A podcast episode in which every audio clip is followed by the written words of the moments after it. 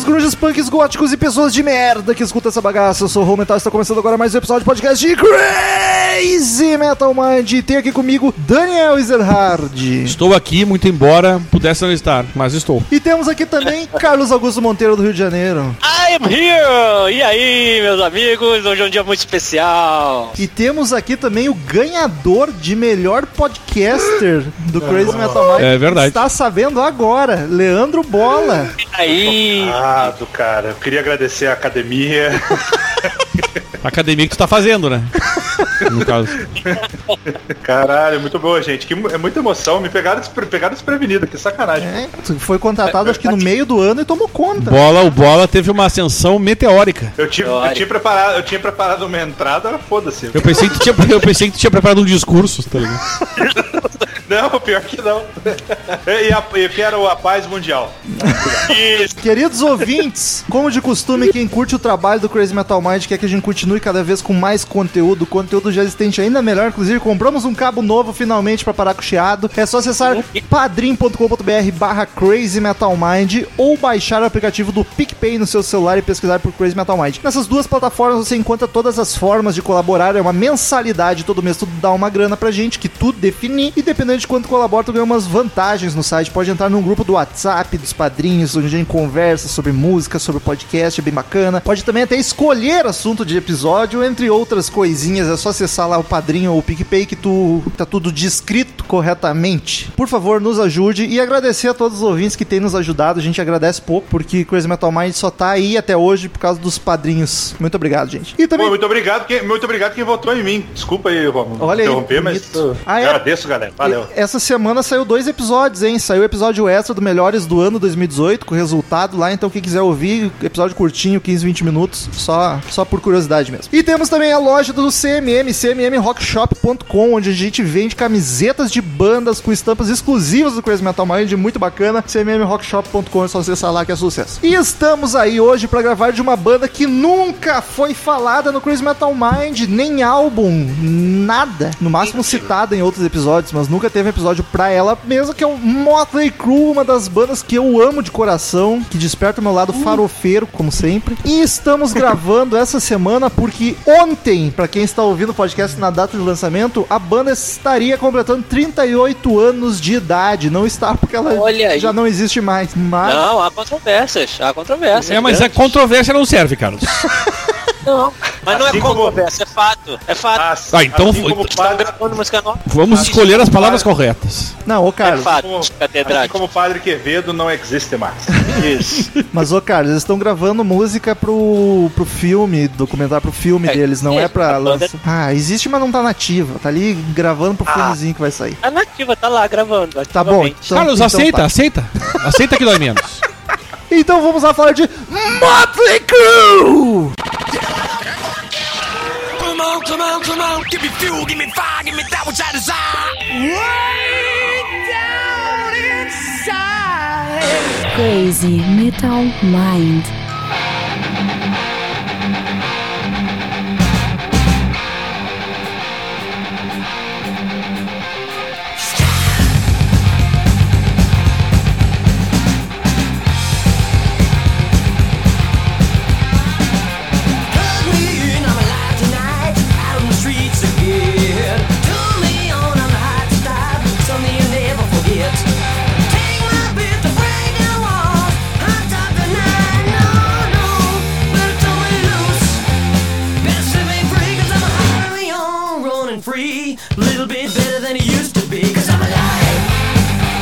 A banda foi formada em 17 de janeiro de 1981 em Los Angeles, Califórnia. 17, 81? Nos Estados Unidos. É 17, tá ok?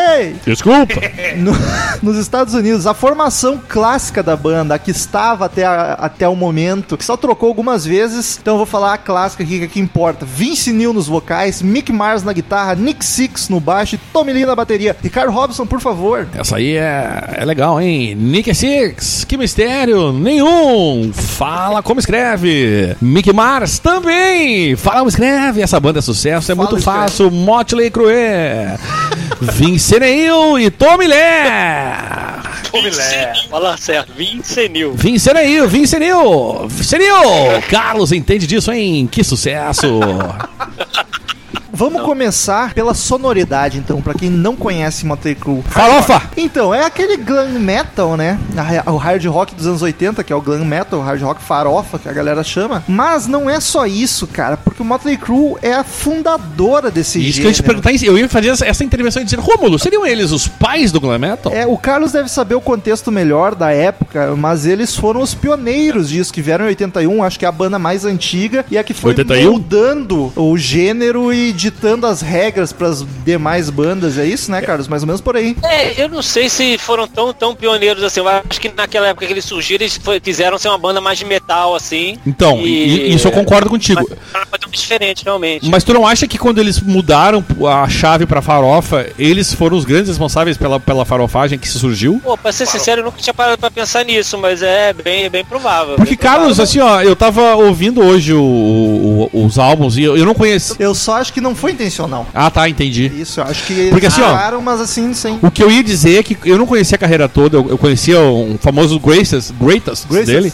E aí, Greatest, Greatest é sucesso. É só sucesso. E é literalmente isso, né? Greatest. E quando eu ouvi os primeiros, os- as músicas dos primeiros álbuns, eu fiquei chocado o quão Judas Priest soava Motley Crue. Eles são bem metal. É. Tá? Inclusive, o Shout at the Devil podia ser muito bem uma canção do Judas Priest.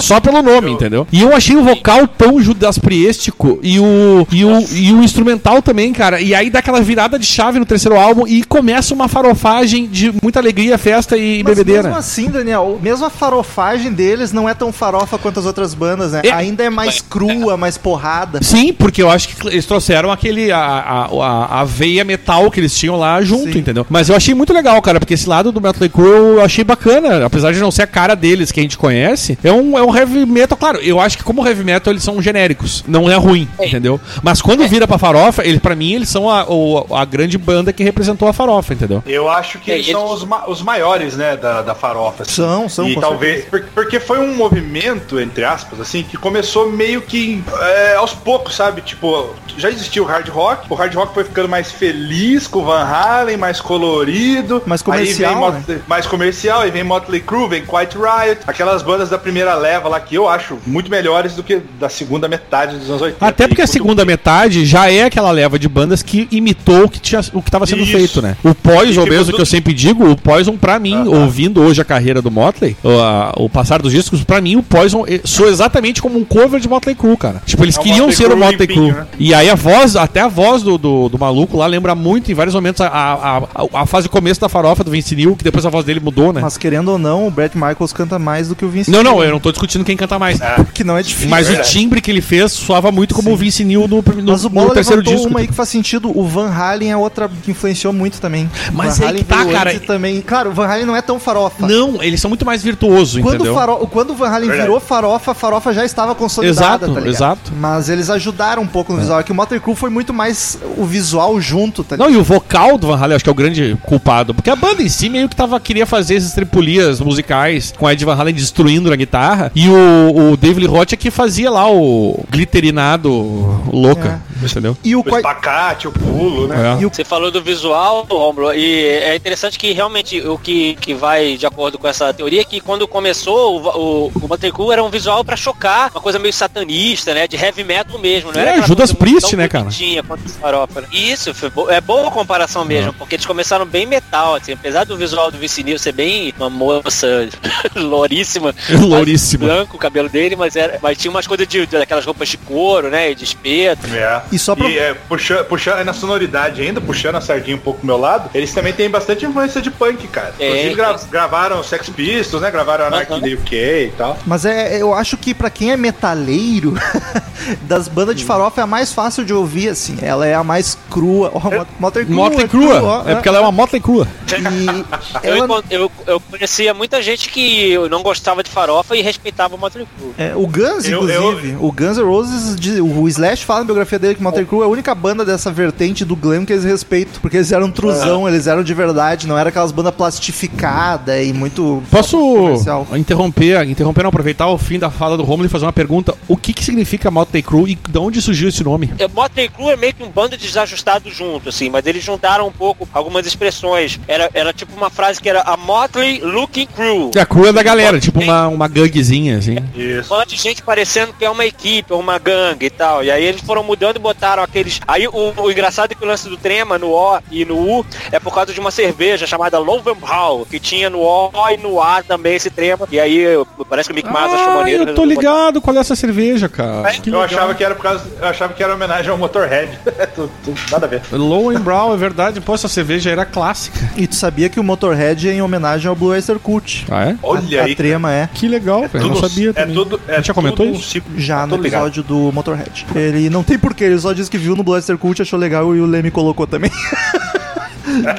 Essa é a explicação bem leme, né? Exato. Mas enfim, o Motley pra mim é o precursor do gênero, porque, claro, veio junto com o Van Halen, que ajudou um pouquinho, mas não tanto. E o Quiet Riot, que o Bola citou também, eu acho que bem mais heavy, não enfarofou tanto, É. assim. O Motley já foi mais. Ele é, ainda comparado com a fase com Bon Jovi, com Poison, com o Warrant, ainda é uma banda muito mais metal, muito mais pesada, tá ligado? Sim, com certeza. A própria atitude, né, dos caras é- era diferente, porque tinha coisa do- dos bons mocinhos, né, do Bon Jovi, Bo- Boys eram praticamente mulheres, né, então era, o Motley Crue era bem diferente, eram os desajustados mesmo, os caras feios, não faziam questão de ficar um visual limpinho, né. É, mas só pegava é, playmate esses filha da puta também, né?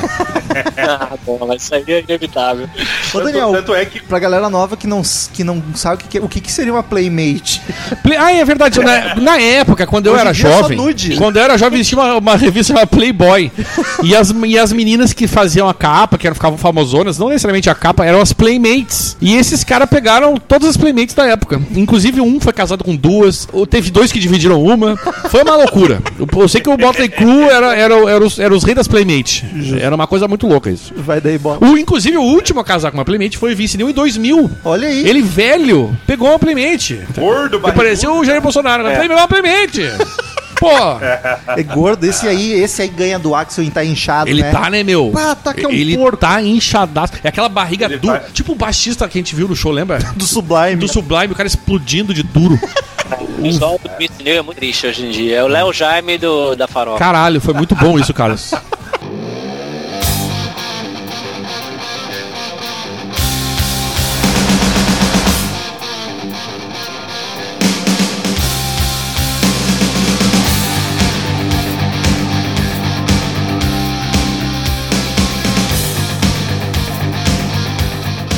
Essa impressão desse início da fase, né, no início de carreira do Motley Crue, que eles eram mais malvadões e tal, foi justamente a forma que eu conheci a banda. Eu já falei umas vezes tal, que o meu pai é- era muito roqueiro, né, muito metaleiro, então cresci ouvindo hard rock, classic rock e metal. Ele continua sendo, né, bom? Meu pai continua, continua. É. que, né, ele foi mais. Mas aí, é, eu- ele tinha uma revista, cara, dessas brasileiras, assim, que era impressa em preto e branco dos anos 80. Muito, assim, tipo, puta, muito sensacionalista, assim. Que era o substituto do Kiss, que grita ao diabo, adorador de Satanás. E aí era na época do Shout the Devil. E foi assim que eu conheci. E meu pai tinha o vinil do Shout the Devil. Caralho. Então, quando eu vi, quando eu vi o Motley Crue, Girls, Girls, Girls, aquele, é, o terceiro disco lá, Theater of Pain, que eles ficaram mais coloridão, eu falei, ué, é a mesma banda? então, tipo, eu já vou adiantar aqui que os dois primeiros discos são os meus preferidos. Eu gosto mais dessa, dessa farofa mais encorpada, assim, Heavy metal, né? É nem mais tão heavy farofa. metal, mais É, pra mim nem porrada. farofa, é, pra mim é heavy metal, Clay. Pois é, cara, aquela farofa com milho, bacon e calabresa, Ah, sabe? coisa bem boa. Trair, o movimento. depois. Eu vou dizer que o, o Motley Crue, eles eram um heavy metal com flertes de farofa, e na época não existia farofa, então eles estavam criando aquilo, e depois cada vez eles foram se entregando mais, tá ligado? Depois, no Sim, fim, é era, eles voltaram. era um hard heavy, era um hard heavy, né? É, exato. Você vai um pouquinho mais pesado aqui, um pouquinho mais dançandinho ali. Tipo o Asp fazia também, bem mais heavy. É, Wasp, boa comparação. comparação, eu acho. É. Aham, eu sempre achei isso. Aí depois, lógico, farofou mais, né? Aquela segunda década de oit- a segunda metade da década de 80, né, cara? Foi, foi ficando mais, mais é, comercial, né? Mais, o som mais, mais pasteurizado mesmo, né? Você pega o É, Def mas- Leppard, né, por exemplo, Def Leppard foi ficando bastante. popado. Mas mesmo depois, mesmo depois do Theater of Pain, que realmente foi o mais colorido, o mais farofa, é, depois eles, eles retomaram um pouco, né, da, da, da, da- da essência deles, assim. Não ficaram Sim. tão só na farofa de medidas. É verdade, até, até no visual, né? Voltou a ficar mais agressivo. Mais- Mas aquele, assim- aquele jeito que o Tom raspava, fazia moicano e tal. Pode mas, crer. mas assim, a gente achou o Wasp uma boa comparação, mas o primeiro disco do Wasp é de 84. O Motley Crue já tava no auge, estourando. É então, mais uma confirmação de que o Motley foi a pioneira mesmo. É, é, o, É, o, álbum pra faro, considerar, dá o álbum Farofa do Motley foi 85, né? O primeiro farofinho, assim. É, mas o visual e a farofa já vinha vindo e com características, vinha desde o primeiro. Não era um disco de farofa, mas Sim. tava ali. Assim como o Saba de heavy metal, tá ligado? Era um heavy metal diferente do que veio depois. Dá pra dizer que eles definiram a estética, principalmente. Assim, É. Principalmente. Não, não somente o som. É. E, e eu tenho a impressão que o Motley Crue, como banda de hard rock, de rock, assim, essa coisa do bad boy, é- é- ela é maior do que o que ela produziu até. A- as personas, as características do- dos seus integrantes, isoladamente, é tão forte que quando eles se juntam, eles viram uma banda, assim, maior do que realmente eles são, tanto em qualidade quanto até em popularidade, né? Porque eh, o som eh, não é tão ameaçador, assim, pra eles serem vistos como uma banda tão, assim, né, suja e, e perigosa, entre aspas, assim, né? Mas- Eu mas- acho que eles souberam fazer bem isso. Então vamos entrar nessa vibe aí.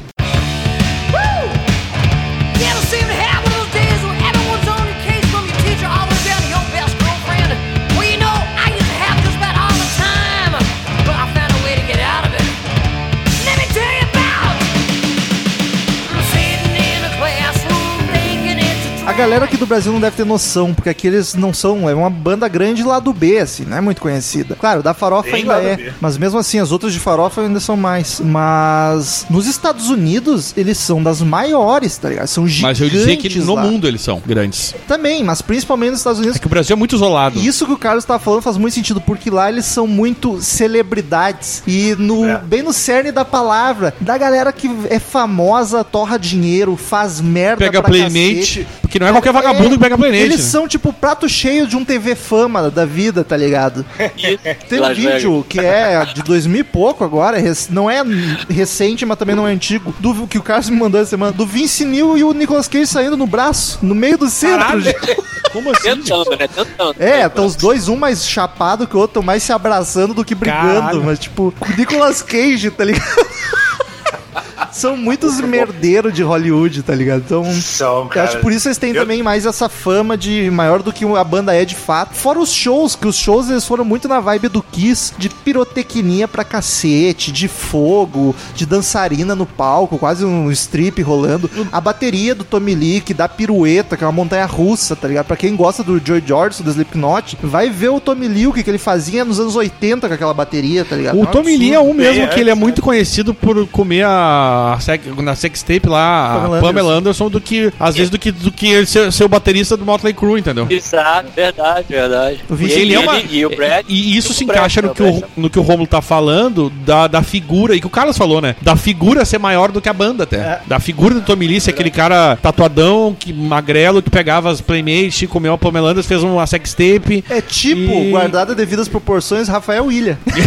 tipo isso aí, tipo Todo isso aí. mundo conhece pelas merdas, mas quem sabe que é polegar, tá ligado? Mas é, é, mas assim, e aí é um pouco o que o Carlos falou, aí tu junta, talvez fez- eles ali juntos sejam maior do que a própria banda, né? E, e Já ele foram foi- comparados a Léo Jaime e Polegar, né? Caralho, é verdade. Rafael Willi e Léo Jaime. Sobre o que o Romulo tava falando do tamanho da banda aí, cara, eles venderam. Eles são uma das bandas que mais venderam na história. Eles têm mais de 100 milhões de discos vendidos no mundo. Nos, por isso que eu digo que é no mundo é o tamanho deles. Porque nos Estados Unidos é mais de 25 milhões de álbuns. Então, pelo menos 75 milhões foi fora dos Estados Unidos. Sim. Entendeu? Então eles são uma banda gigante. E, e o Brasil, como é um país isolado nesse tipo de som, a gente- as pessoas não têm a noção do tamanho do Motley Crue. E acho que a farofa nunca chegou muito aqui, né? O máximo, uma maior farofa no Brasil, não brasileira, mas digo Não de chegou. conhecimento, acho que é o Bon Jovi. É, é, é verdade, é verdade. É, é exatamente isso. Exatamente isso. É, rolava, rolava muito preconceito, cara. O, o público headbanger, metaleiro brasileiro era muito preconceituosão, cara. Os caras vaiaram o Sebastian Bach lá, o Skid Row. Isso, abri- isso. Abrindo, a- Inspiram, inspiram Pô, o Sebastian Bach. Skid Row era, era pesado, cara. Não era tão Em São. Paulo, o Sebastian Bach teve que tocar de costas uma vez em São Paulo, naquela turnê 96 sobre Human Race. Tanto que depois que ele voltou solo e tocou em São Paulo e todo mundo ovacionou, ele falou que São Paulo foi o lugar da pior apresentação e da, melhor, da melhor apresentação da vida dele. É, Porque cara. na, na pô. época de 96, nego cuspia nele. Sacanagem, velho. E assim, eu fiz, eu fiz um levantamento, cara, nas minhas pesquisas aqui, nos meus alfarrábios. Cara, o Motley Crue veio somente duas vezes pro Brasil. A última no Rock in Rio, abrindo pro. Metallica, 2015, eu acho. Um show 2016. Primeira terrível. foi 2011. Um show bem ruim e a, e a primeira vez foi em 2011. Em São Paulo, por exemplo, eles tocaram, acho que no Credit Car Hall, num dia de semana, assim, saca? Então nunca foi grandes coisas aqui no Brasil mesmo. Eles vieram pra Argentina só antes também disso. Cara, o Foi, meu, foi. o meu sonho é que, tipo, a turnê que eu vi do Kiss era do álbum Monster. Não lembro que Oh. ano foi. Eles estavam fazendo. Motley Crue e Kiss junto, turnê mundial. Só que pro Brasil não. É, mas não é. Só veio Tinha uma história dessa, né? Que talvez eles viessem junto também. É. Mas imagina o preço desse ingresso, hein? Ah, foda-se. Valeria a pena. Mas uma coisa que eu descobri hoje é que o visual deles foi inspirado em Mad Max e Gangues de Nova York, que eles assistiam pra caralho esses filmes. E faz todo sentido, tá ligado? O Bastante. Warriors, Nova York foi muito depois que foi lá. Acho que é o Warriors, né? Talvez seja o Warriors. Que o Warriors é da época, né? É, tô, Nova Gangues de Nova York, tô loucaço, é Warriors. Nossa, O Gangs Gangues de Nova York é do, do, do Scorsese lá. É, né? do DiCaprio, filme recente. Nossa, tô bem louco. É Pode o. Warriors. Mas faz muito sentido, cara. Não tinha pensado nisso, mas é muito. É, É, é, muito. É muito anos 80, né? Muito farofão. É quase um Lick Up, né? aquele Pode crer. Se fosse o Gangues de Nova York, eles iam estar com uns bigodão foda, né?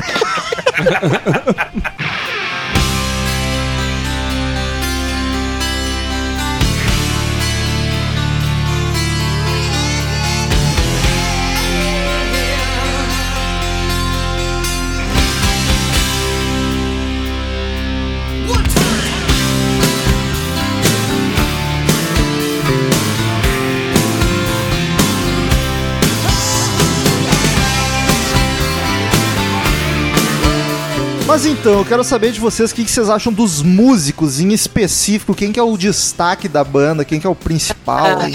Ali, complicado. no- o Ozzy não é o forte, né? Não. Mas eu vou falar, eu acho o Mick Mars meio subestimado, cara. Eu acho que ele tem belos riffs e belos solos. Nada assim, Aham. né? No nível de Randy Rhodes, um Ed Van Halen, Iron... mas é bem feitinho, cara. E no Acho geral. é diferença. Sim, sim, sim. Eu gosto da, eu gosto da pegada do Tommy Lee. Ui. A Pamela Anderson também. Ela gostava da baqueta, né? Era bem grande, inclusive, viu? É, Sex tape, é, baquetão, baquetaço. E, t- e também eu acho que ele era bem porradeiro, assim. Não, É. não era nada, nada, é, vamos dizer assim, nada de, oh meu Deus, que, que Newport, mas ele era é, sólido, vamos dizer assim. Cara, eu acho que nenhum da banda É. era um músico espetacular e Conjunto muito da foda, né? entendeu? Eu, eu, eu, eu destacaria o, o Tommy Lee pela questão da perform, da perfor, porque ele é muito performático. E aí eu acho, e aí eu acho que o Tommy Lee merece esta menção por isso, entendeu? Mas Agora, eu gosto muito riffs do Mick Mars, cara. Acho que ele é um rifeiro muito bom, cara. Ele faz uns riffs bem Concordo, legais. concordo. Mas eu, eu tenho que se falar uma coisa aqui. Vince Neil é horroroso. Sempre foi. É verdade. Sempre foi. Ao vivo ele canta muito mal, cara. Foi sempre. Nossa, muito Não, ruim, cara. ele não canta. Aqui canta só aquele back vocal. Ele, ele fica puxando a respiração. E, e vocês, vocês viram como é que ele descobriu? O Carlos deve saber como é que ele descobriu a sua, a sua aptidão musical. Ele, quando adolescente, participava de campeonatos de dublagem. Uma drag queen. E aí, ele. Só que, claro, no, no show, nos palcos ali, ele canta. As pessoas não ouviam, mas ele cantava na, pra valer. Aham. Só que saía o som Sim, de dublagem. E aí ele descobriu, pensou, eu canto muito bem. Eu vou, eu vou começar minha carreira de músico. Que ninguém tava ouvindo, né? E, pra dizer e que aí não. só ele achava. Claro, eu também. O cara cantando sozinho acha que canta muito, né? E aí ele chegou. Ele, ele mesmo chegou a essa conclusão. Talvez nem a mãe dele apoiasse muito a ideia. Mas ele resolveu, vou ser um vocalista. E tá aí, cara. Fez uma das maiores bandas do mundo, né? Mas vou dizer que. O bom é que a autoestima nunca faltou, né? Não, o Vincinil tá ótimo de falta de estima. Mano, Não isso. faltou que o Tico acabou, ele continua fazendo turnê aí. Diz que é um cara da estrada, eu gosto de fazer show. Cantar que é bom. É caminhoneiro, filho da puta. Isso. Mas no Tá com estúdio. porte físico, né? Porte físico de Léo caminhoneiro. É caminhoneiro. Vai, Rômulo. aquela barriga. Vai daí, Rômulo. Mas no estúdio eu acho bem bacana, acho bem tranquilo. O problema é ao vivo. Desde os anos 80, ao vivo é sempre uma bosta, tá ligado? É, Isso é verdade, estúdio não, não chega a não comprometer. incomoda nem um pouco. É verdade. Inclusive é bom até. É, Tem que falar também, cara, do Nick Six, assim, ele, Ele é é, o meio que dono o já da cabeça banda. da banda, né? ele é o, dono da Steve banda. Harris da banda. Mas assim, o Nick Six, ah, é, vocês falaram aí, o Steve Harris do Motley Crue, que toca bem menos que o Steve Harris, na verdade. Não, óbvio. É por isso que ele falou, Ele- Steve Harris do Motley Crue. Entendeu? Sim, sim. E ele é o, sim, o principal compositor, né? O principal compositor, letrista, né? Sempre foi ele. E assim como o Tommy Lee, ele é muito ligado também no, na- em botar um maçarico no baixo pra cuspir chama. Ele era Tommy ligado, é. ô, ô, ô, Bola, essa história do maçarico diz que ele ficou 10 anos projetando essa porra, cara. Até poder, até, até dar certo, tá ligado? Caralho, você vê, você vê que ciência já não era muito a dele. E música um pouco. E é tipo, É, tipo o que rolou no último Mad Max de 2015, né? Aquele cara tocando guitarra lá, ó. verdade. Sai fogo da guitarra. o, Léo, tá ligado que ele tem uma banda solo que é 6am? Sim, é sim, DJ sim. Aspa. É, com- tem DJ Ashba, eu tô fora. Ah, que isso.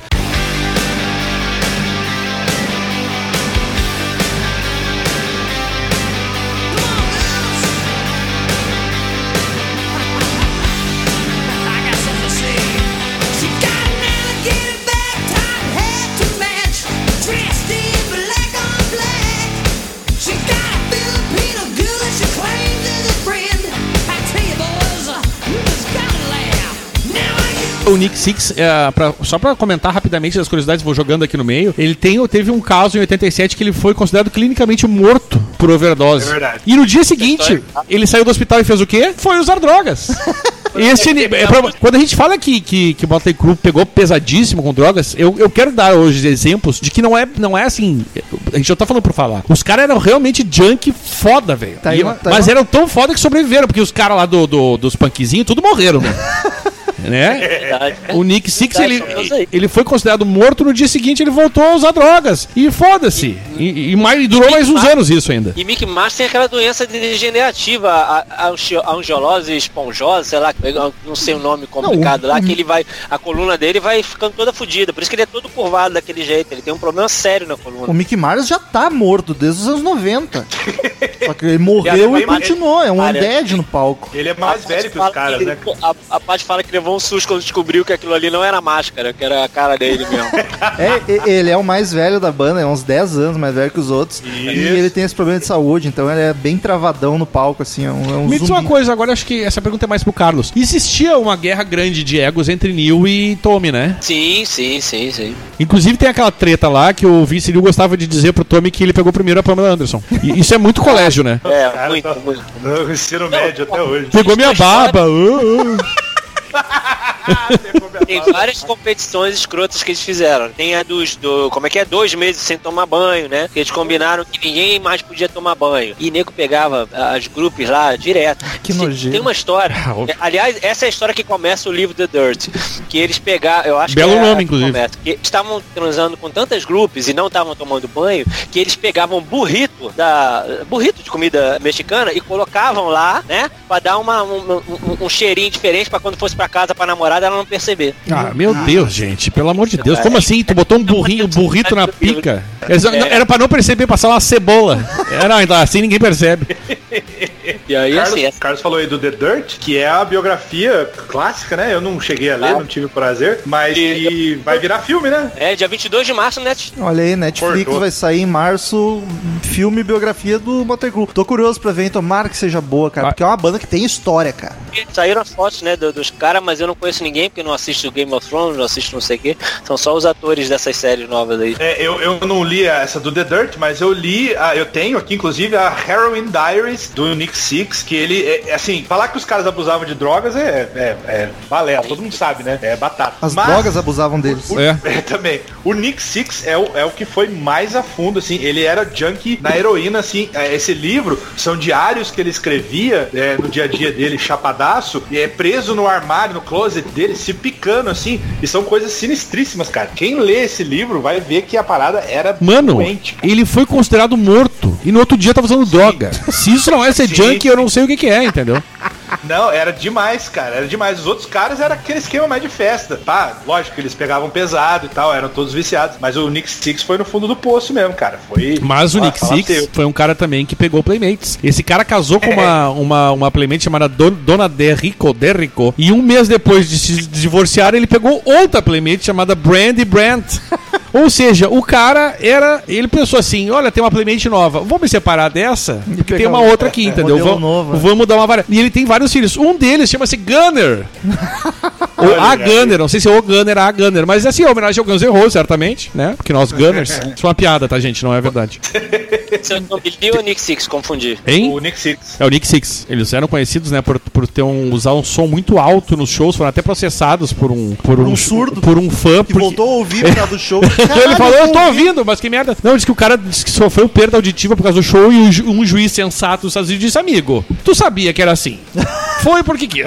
Assuma as suas consequências. E eu não sei, é, é real isso? Eu não- porque eu nunca vi. eu Acho que ninguém teve a oportunidade de ver eles ao vivo aqui, né? Não. Não. E eu queria saber se, se, se- Eu vi, eu vi no Rock in Rio. Ah, o Carlos viu, Ah, é é. verdade. Tá, não, mas é que ali eu acho que já não tava nesse nível, né? Ah, não, é. Eu fui, ainda fui embora no Metallica. Ih, É um grosso. Chateadíssimo. É um grosso. E eles têm umas histórias meio foda de vida, assim, que o cara, pensa bem, o cara foi drogado pra caralho. Aí em 95 o Vince Neil perde uma filha de 5 anos com câncer no estômago. caralho. Porra, é foda, né, cara? A- a- os caras tão cara. sóbrio, a vida não ajuda os caras a continuar sóbrio. É uma merda Cara, essa isso, tá é ligado? muito triste, cara. É horrível. E, e a menininha é muito novinha com câncer, cara. No livro conta essa história. É muito triste, cara. A menininha toda hora tinha que operar pra tirar um pedaço. Olha, porra, essa parte é foda. essa eu não- e aí, depois que ela morreu, é, né? Morreu. é, E aí era uma porra. Aí depois que ela morreu, aí ele entrou numa paranoia foda de que, ah, é porque tinha uma instalação nuclear, não sei aonde, aí deu radiação. Meu Deus. E aí ela pegou o câncer. Nossa, muita piração, cara. Ah, mas, essa eu, história meu, é muito triste. eu imagino que é, quem tem filho, acho que é- a gente consegue imaginar um pouco da dor que deve ser isso aí. E, pô, até é foda, né, meu cara tentando ficar sóbrio dar uma merda dessa, é pro cara se fuder mesmo. Agora, tu sabe que ele foi responsável pela morte do guitarrista do Hanoi Rocks, É né? acidente de carro, né? Caras- Ele tava dirigindo É, bêbado. encheu, encheu a cara, saiu o carro, porrou, matou o cara. E aí, é, é, porra, era pra ele ter ficado preso muitos anos, né? Aí diz que o Doug McGee, que era o empresário na, na época, depois foi ser o do, o do Bon Jovi, do Kiss, é, deu um jeito pra ele só fazer uns trabalhos comunitários lá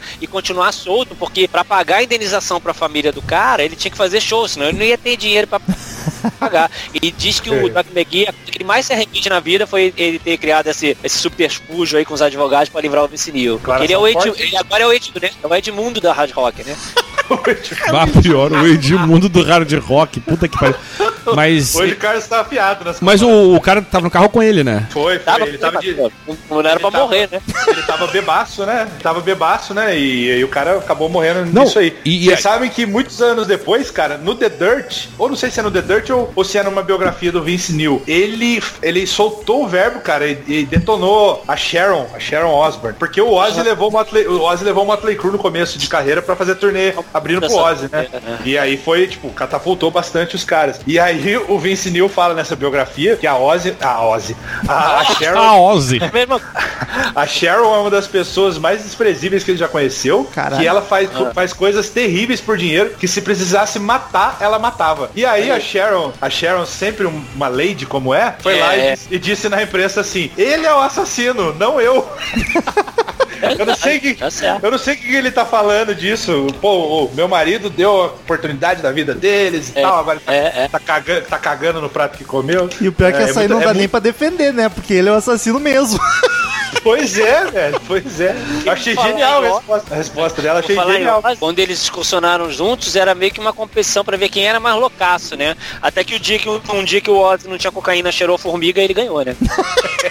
É que nem o bola, bola come, ele cheira. Tem no, no God Bless Ozzy Osbourne, documentário do Ozzy, conta sobre isso. E eu tô me li falando que eles faziam esses disputas. Um mijava no chão, o outro tinha que lamber. As coisas loucuras, assim. Era, era tipo os caras que fizeram, se atiravam nos pregos lá. ó. Os Jackass. É, era os Jackass do rock, tá ligado? o, o... Sabe quem é o diretor do filme, The Dirt? É o diretor de Jackass. Ah, então tá. Ah, tá feito. Tá explicado. Fizemos o link. Tem uma. O Tommy Lee contando nesse documentário do Ozzy que um dia ele entrou no quarto do Ozzy no hotel e tava o Ozzy esfregando merda nas paredes. e aí ela chamou, vem, Tommy, chega aí. tu aí ele, imagina- Não, não, obrigado, só fechou a porta e se vazou. Tu imagina o que tava viajando o Ozzy. Você tava pintando a parede com merda. Só pra complementar a bola, rapidinho, aquele negócio que tu falou que do acidente de carro, a- uma das curiosidades que eu juntei é que ele, ele tava bêbado, ele tava sa- e eles, eles saíram pra comprar cerveja. Caralho. Eles estavam indo comprar cerveja quando, quando É. matou o cara, velho. Merda. Eu vou falar, você pode ser o cara mais louco que for, velho. Mas você não vai competir com o Ozzy, né, cara? Você vai perder. É verdade. O Nick Six tentou pegar a mulher do, do- a mãe do Tommy, Tommy Lee. Queria pegar a mãe. Caralho, mano. Caralho, E, mano. e, e o Nick Six pegou a mulher do Bruce Dixon. Olha Tem isso. essa deu uma- gente. Isso deu uma merda. Tá tudo milionário é pra ele, né? Sim, o Bruce foi lá e compôs Tattoo do Milionaire, Ai, deixando toda a sua raiva. Ele já era um cara, ele já era um cara mordido com essa turma de LA, do hard rock e tal. Aí ele des- destilou seu veneno de corno, né? Ou seja, deu aquela polida nas guampas, né? Exatamente. Mas vamos combinar. Ainda pagou o recibo. O Bruce Dixon, vocalista fodaço, Iron Maiden do caralho, massa pra cacete, amo ele, cara é foda, mas ele é um virgão comparado com essa galera hard rock. Não né? há dúvida. Ué, e isso que ele era, ele usava droga também, bebia, tem, ele, tem entrevista ele contando quando ele conheceu o Ian Gillan, que é o maior ídolo dele, e ele tava loucaço de droga e álcool. Mas assim, comparado com a galera, com o Guns, com o Motley Crue, puta, é um virgão que nunca saiu do apartamento, tá ligado? O cara, o cara, o cara devia estar lá na esgriminha, no avião e a mulher em casa, né? Exato. Não davam assistência, abriu pra concorrência. O Vince Neil, que agora eu peguei aqui ó, rapidinho, que eu tava falei da Playmate, que ele casou em 2000, foi a tal da Heidi Mark. Era o nome da mina Playmate e ele durou o quê? Um ano e meio, porque é assim que funciona, né?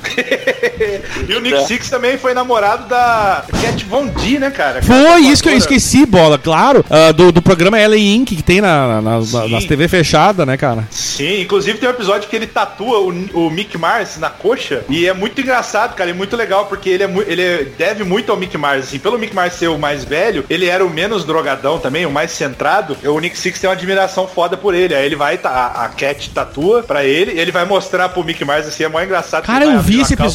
É verdade, cara. Você já viu? Ele vai abrir na calça assim, o Mick Mars fica, não, não, não, com a mão na cara. Pior, é verdade. mostra, o cara fica mó emocionado, é mó bacana. história do, do Easy lá, que foi, eu tava re- resgatando aqui, diz que o, o Easy ficou cantando a mulher do Vince quando ele não tava, a Charisse, e aí depois o Vince foi lá no MTV Awards, aí deu uma porrada no Easy, aí diz que o Exxon tomou as dores, falou que não mexe ninguém com, com- ninguém mexe com ninguém na minha banda, não sei o que. Aí diz que o, o Exxon e ele começaram a trocar desafio pela MTV, pela imprensa, aí quiseram marcar um, um duelo que ia ser transmitido, que não sei o que, aí um falou que, que nunca aconteceu. Ou claro. seja, conseguiram o que, que eles queriam, que era o quê? Promoção, né? Atenção, Publicidade, atenção, exato. Agora, uma coisa que o Romulo falou desse, deles serem gigantões nos Estados Unidos, tem uma coisa que eu acho muito legal, que eu morro de inveja, e vocês também vão ter essa inveja, que Tommy Lee tinha na casa dele uma torneira de Jägermeister e uma máquina de Starbucks colocadas pelas empresas dentro da casa dele, cara. Esse cara é foda. Caralho. Enquanto o Slash ficava lá fazendo um serpentário, ele tava investindo em coisa de O verdade. cara tinha uma torneira de Jägermeister e uma máquina de Starbucks na casa dele, que as empresas disseram, não, nós vamos botar pra ti aqui estas máquinas. Porque tu Era é ticudo, né? E era mesmo. Aquele programa Cribs MTV que mostrava a casa Isso, isso. dos famosos, mostrou a casa dele e aí tinha um elevador dentro da casa que é, o andar mais baixo era todo vermelho e tinha um desenho da Pamela Anderson que ele falou que era o inferno. Meu Deus. que beleza. Jesus. É, cara, é muito caos, né, cara? A banda que tem muito caos. E, e é engraçado a, a dimensão de quão grande eles são nos Estados Unidos. Pensa na. Reparem pra vocês verem a quantidade de filmes que rola Motley Crue, assim, cara, durante os Verdade, filmes. Fi- verdade, filme, de é. filme de comédia, assim. Geralmente rolam Girls, Girls, Girls aqui, um Home Sweet Home ali. Isso, É, é. E aqui no Brasil, nada, né, cara? Mas já que estamos falando de Tommy Lee, Tem eu, um. eu que- Só na, Vai. do filme ainda. eh, Tem um filme muito foda. É o Lutador com o Mike Hurt, que é Puta, é bom sensacional esse esse filme. Ele tá no Muito bar com uma stripper, que é a namoradinha dele no filme. E aí toca, sei lá, um Nirvana. E assim, o que que aconteceu com, a- com essa banda, com o rock and roll, tá ligado? Qual é o problema de ser alegre? Eles falam de Motley Crue e começam a tocar Guns, eles ficam enlouquecidos. Legal. É verdade, ele sempre entrava no ringue com Guns N' Roses, né? O- É. Esse filme é muito bom, mano. O Daniel? O, não, o Tommy Lee eu dizia que ele tinha as torneiras de Jägermeister, que hoje eu fui, como eu não tive tempo de estudar tudo a história da banda, eu fui, fui pegar curiosidades bem curiosas mesmo. Que é a parte legal, né? É. E o Tommy Lee, ele disse certa vez, ele emitiu. Fica aí na imaginação de vocês se isso é verdade ou não. Mas ele disse que no alto da, da, da drogadição deles, quando eles estavam muito loucos, ele disse- certa vez ele disse: pessoas normais teriam bebido tequila e não colocado na veia. Eu não duvido nada. Eu acredito, eu sinceramente acredito que eles tenham feito isso, cara. Mas isso só numa de idiota. Um olha pro outro. E se a gente injetasse? É. Estralou o dedo, tô injetando. Já estamos com heroína, por que, que a gente não põe tequila no lugar? Capaz, mas fácil que sim. Tu imagina a merda do, do ou imagina o estado que um ser humano não fica, velho. Fácil de morrer fazendo uma merda dessa. Puta que pariu. É bem tenso. E assim, também tem a parada das grupos, né, cara? E é vale dizer, assim, depois daquela polêmica do, do podcast de Velhas Virgens e tal, Motley Crue é bem também desse- nessa, nessa pegada, né? É, é, Esse, é. Nesse naipe Não. de ser escrotaço com Assim, mulher. é e tal. machistaço a banda. É bem. Vida real, vida real. Tem, tem uma situação lá no The Dirt, que não lembro se foi o Tommy Lee, que teve uma daquelas festas loucas lá, que depois ele pegou uma mulher lá, uma hora lá, tipo, a mulher devia estar praticamente desmaiada. Porra, foi praticamente um estupro, né? Isso deu É, uma merda, cara. Praticamente não, né? É, eu ia falar isso, é, configura. Não, é praticamente. Configura. Figura, com É certeza. bem tenso, cara, é bem tenso. Nessas papas a gente vai tô falando e eu vou esquecendo de das, das, das, das- fazer os links, né? Com aquele negócio do Nick Six ter morrido clinicamente. Ah, até se entende, porque diz que a primeira vez que ele fumou maconha foi com a mãe dele com 7 anos, velho. Caralho. Nossa. Tipo, qual a chance desse- dessa criança não dar um ser humano desse, cara? Puta um que lar saudável e sadio desse. Imagina, velho, sete aninhos assim, ó. Toma aqui, filho, vamos fumar uma maconha pra ficar mais calminho. Tu tá muito agitado.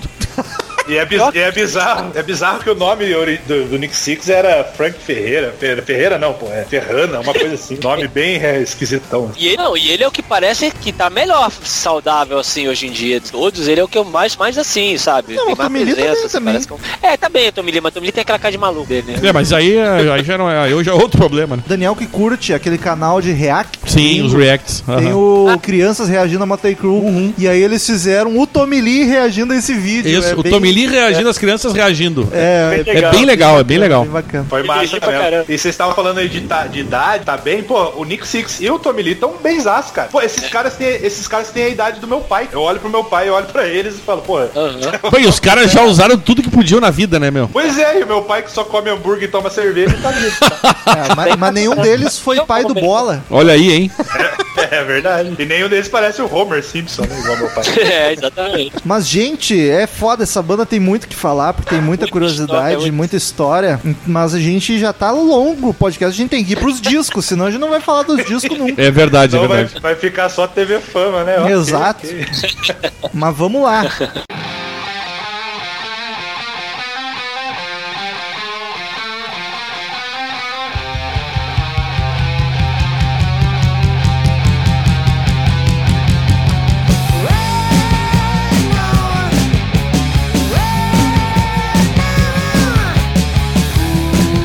Primeiro do álbum da banda saiu em 81, Too Fast for Love, que é como a gente comentou, é um disco bem cru, né? Tu sente que é bem hard rock raiz, com uma farofinha bem aos pouquinhos de leve, assim, uns flertes com a farofa. E é um disco muito constante, eu acho ele muito bom, cara. É um, É heavy, é um heavy metalzinho que, como disse o Bola, eu, eu, cara, eu me surpreendi e eu gostei, cara. É muito bom. E é engraçado que o o Daniel tá nessa perspectiva de quem descobriu essa faceta deles agora. Eu já comecei por ela, depois que eu fui conhecer o resto. Então, pra mim, esses dois primeiros discos, cara, eu nem vou ficar dando muito destaque, porque eu destaco quase todos, cara. Eu acho os dois Aham. melhores. São muito bons. Já começa com o Live Wire, que é um puta clássico, um rifão, a música rapidona, assim. Bem heavy metal. Wire. Muito foda, muito boa. Eu destaco duas, as duas mais famosas, Live Wire e a homônima, Too Fast for Love, que são dois clássicos É, da banda. A Stick to Your É, Guns é, bacana também. Qual? Stick to Your Guns. Ah, Stick to Your... Ah, porque tem Guns, né, que esse cara. Ah! Eu gosto de Piece of Your Action também, né? Essas duas vocês citaram aí. Sim, sim. Merry Go Round tem um, é uma semi-balada, né? E falando em balada, é um negócio que eu acho que eles fazem muito bem, as baladas são muito massas. Sim. On With The Show, que é a música que fecha, eu acho muito bonitinha também, cara. Eles eram E- muito bons de balada, né? Muito bons. Sim, sempre achei. Apesar do, do timbre meio irritante do Vince Neil, Ah, mas é? eram...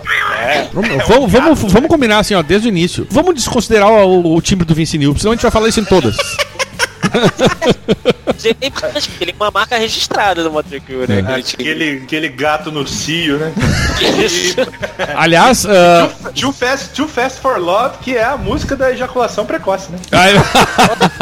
Ah, eu- acho uma das melhores intros de guitarra da banda, cara, Too Fast for Love. Acho muito foda. É legal mesmo. Tem- eu gosto dos corinhos, cara. Too fast, Ela é mais too farofinha. fast. E isso é bem de farofa. É. Os- o, É bem o farofa. corinho é, é- é- esses vocaizinhos, o- os backing fazendo assim, os refrão é muito farofa. Isso é muito típico. Sim, Adoro. já era um prenúncio. Já era um prenúncio. Adoro. Dá, dá pra dizer que a capa é uma, é, uma, tipo, uma imitação ou uma homenagem ao, aos Stones? Lembra? Que é, né? Lembra? Só não, tem o, só não tem o Ticão, até porque era uma- é um homem ou uma mulher isso aí? É um homem. Acho é que um eu vi esse livro. É o Steve, é o Nick Six, até onde eu sei. Ah, tá. É do Stick Fingers dos Stones. Isso, né? Stick Fingers. É, e eu acho uma capa bonitaça. É bem bacana, é bem, bem tipo, hard rock. isso, bem hard rockzão mesmo. E- Aquela fonte é meio escrota um pouco que tá ali, mas é, mas é bacana. E o bacana é que o Motley Crue foi tipo uma escadinha de sucesso. Cada disco que eles iam lançando era mais sucesso, mais É. sucesso. Até chegar no ápice, que é o Dr. Feelgood, que chegaremos lá e aí foi descendo. Mas tipo, foi. Eles não têm um Dark Side. O Daniel me perguntou qual é o Dark Side. Eu falei que era o Dr. Feelgood por ser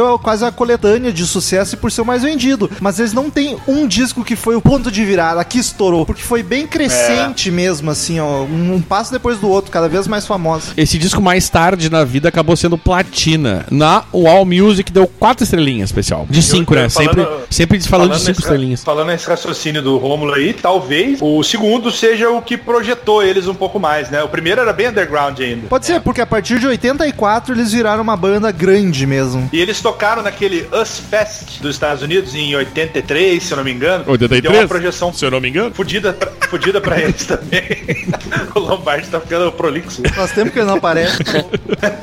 Então acho que o Us Festival, aquela fase de 83 até 85, assim, acho que foi quando eles começaram a subir. E aí só explodiram, né? Girls, Girls, Girls, Dr. Feel Good, foi, É. foi a, a fase mega dele, né? Eu quero que vocês digam quando é o disco favorito de vocês, tá? O Bola já disse que é os dois não sei. primeiros. É o primeiro ou é o segundo? Cara, é o segundo. O segundo Então é, já vamos entrar mais. nele. Tem- vamos nessa.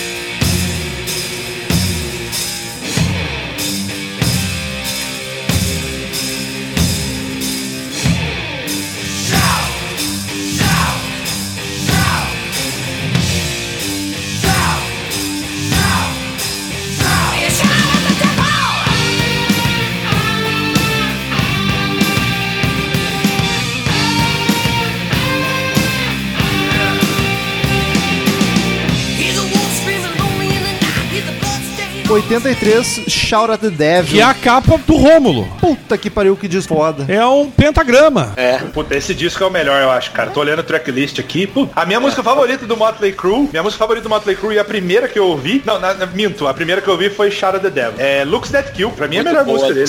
E, cara, muito bom. Eu acho que esse é o meu segundo disco favorito. E Tu Young To Fall In Love também, né? São as duas grandes Não. músicas, eu acho. E a Não, Curva de. Helter Skelter. Esse disco só tem coisa boa, cara. Só porrada, Ô, cara. Carlos, E aquele começo, In The Beginning, que é aquela coisa meio satânica mesmo, aquele coral. Sim, aí é. No riffão de Shout the Devil, aquele riff é demais, cara. Aquele riff é Demais. E Shout the Devil que eu ouvi e achei. Essa que eu ouvi, falei, cara, isso é muito do Judas Priest. É tão, e é tão bom, uma cara. das mais famosas deles. Sim, sim. Ô, Carlos, eu qual é- acho assim, falando, falando em metal, Looks That Kill, cara, que é riff mais heavy metal que aquele. tan.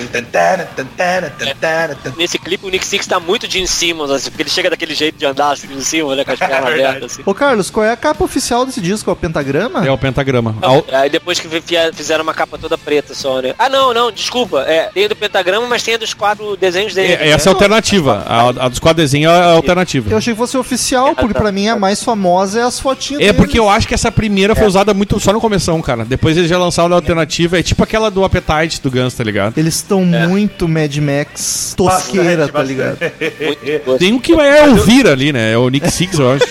É, é, Só faltou as peitolas rodando. né? é muito Vixen. E a- aquela maquiagem que ele tinha do, do negócio preto, né? De jogador de futebol. Isso, americano. embaixo do olho ali. É. Cara, eu tô, eu tô surpreso igual o Rômulo, porque, se eu não me engano, o vinil que eu vi, criança ainda do meu pai, era essa capa da, da, da, da fotinha do Mas eu acho que é mais conhecida. É, Pode muito ser. mais. Que o Poison deu uma Pode ser. imitada no Look What the Cat Deu. Dragon. Deu uma, deu uma imitadinha. É verdade. Ah, Só que escrota, nada- né? A versão Paquita. É, uma versão merda. Versão, versão Paquita. Mas o. Shout at the Devil, cara, o disco ainda é bem, bem pesado e cru. E aqui começou as polêmicas da banda que o Carlos comentou de serem acusados de satanismo por causa do pentagrama, Sim, por aí causa talvez, das músicas. talvez por isso eu tenha mudado até, né? É. A capa. E- A música é, ia ser Shout, é, Shout with the Devil, aí botaram Shout at the Devil, virou uma coisa que o demônio, que o diabo era as coisas que te incomodam, seus pais, os professores, sabe, as autoridades, eles mudaram o sentido da música, assim. Tem a música instrumental que tem um nome também que deve ter incomodado muita gente, que é God Bless the Children of the Beast.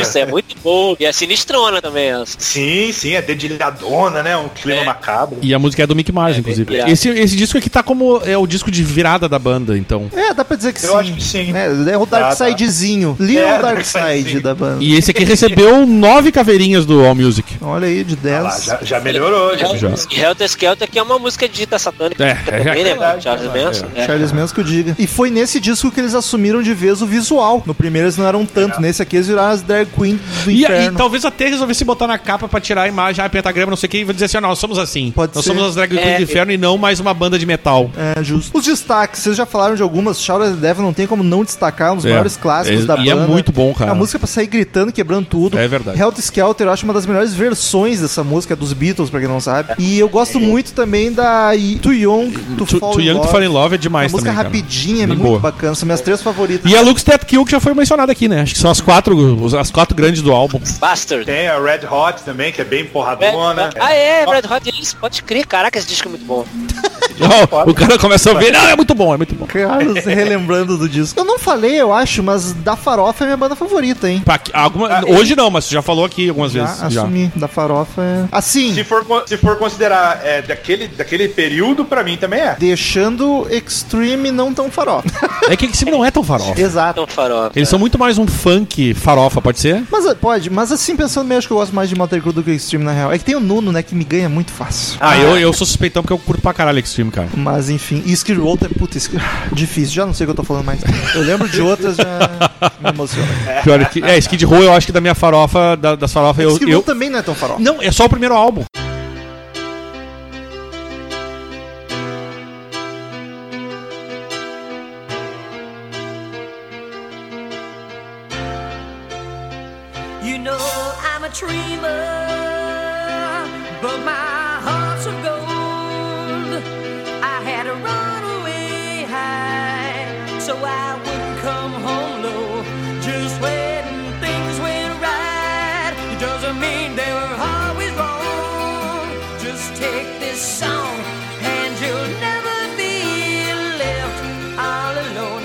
Terceiro disco, em 85, Theater of Pain, O Teatro, da Dor. Teatro da Dor. Aqui é a banda abraço glam metal de Aqui vez. sim, aqui caiu na farofa. Apesar de ter muito peso ainda, ele é o disco menos cru e pesado até então, tá ligado? E esse aqui tem músicas lindíssimas também. Puta que pariu. Um- Uma que o Daniel zoou hoje no Queima Pauta comigo, a Smoke in the Boys Room, é sensacional e é Demais, cara, muito, sensacional. é, É- é- muito glam metal festinha. Eu acho que é, a- é a, é a grande música do disco, né? Junto Ah, com Home é, Sweet. Home. Home- É, junto, né? com, Ah, bom. junto com Home Sweet Home, eu acho. E ela é um cover, não é deles, né? A Smoke in the Boys É um verdade, não é deles mesmo. cover. Eu nunca ouvi o original, na verdade, que é de Brownsville Station. não. É Brownsville, Brownsville Station é o nome da banda. Mas, cara, Home City É um Home. É, a Home Sweet Home é uma das mais famosas do Motley Crue, E né? é a balada mais famosa É. deles. É, cara, é uma das E músicas é muito mais bonitinha. lindas. É verdade. Cara, que música. Home Sweet Home é a música que fecha o show da turnê de despedida, né? Aí o Vince Neil simula um choro toda a apresentação. Todo mundo, Caraca, ele tá chorando. E esse álbum cara aqui. ficou colírio no, no olho. né? E esse É. álbum, esse álbum foi o que deu a estourada nas paradas, assim, é, foi o grande álbum de, de- apesar do outro ter sido a virada da banda, esse foi o que estourou, o primeiro o que mais estourou. Ele chegou a número 6 nas paradas dos Estados Unidos e foi quatro vezes, hoje, em 95 ele ganhou a, a quarta platina. Então é um álbum quatro, quatro vezes platina. Os caras têm muita grana, Eu- né? prova- caralho. Provavelmente, provavelmente esse disco, o que guiou eles foi a balada, cara. Home Sweet Home. Ele Sim. é tão É. bombado e vendido por causa da, da Home Sweet Home. O meu, foi nessa época que rolou a treta do acidente, né? Foi na época desse Ah, disco. Ah, foi.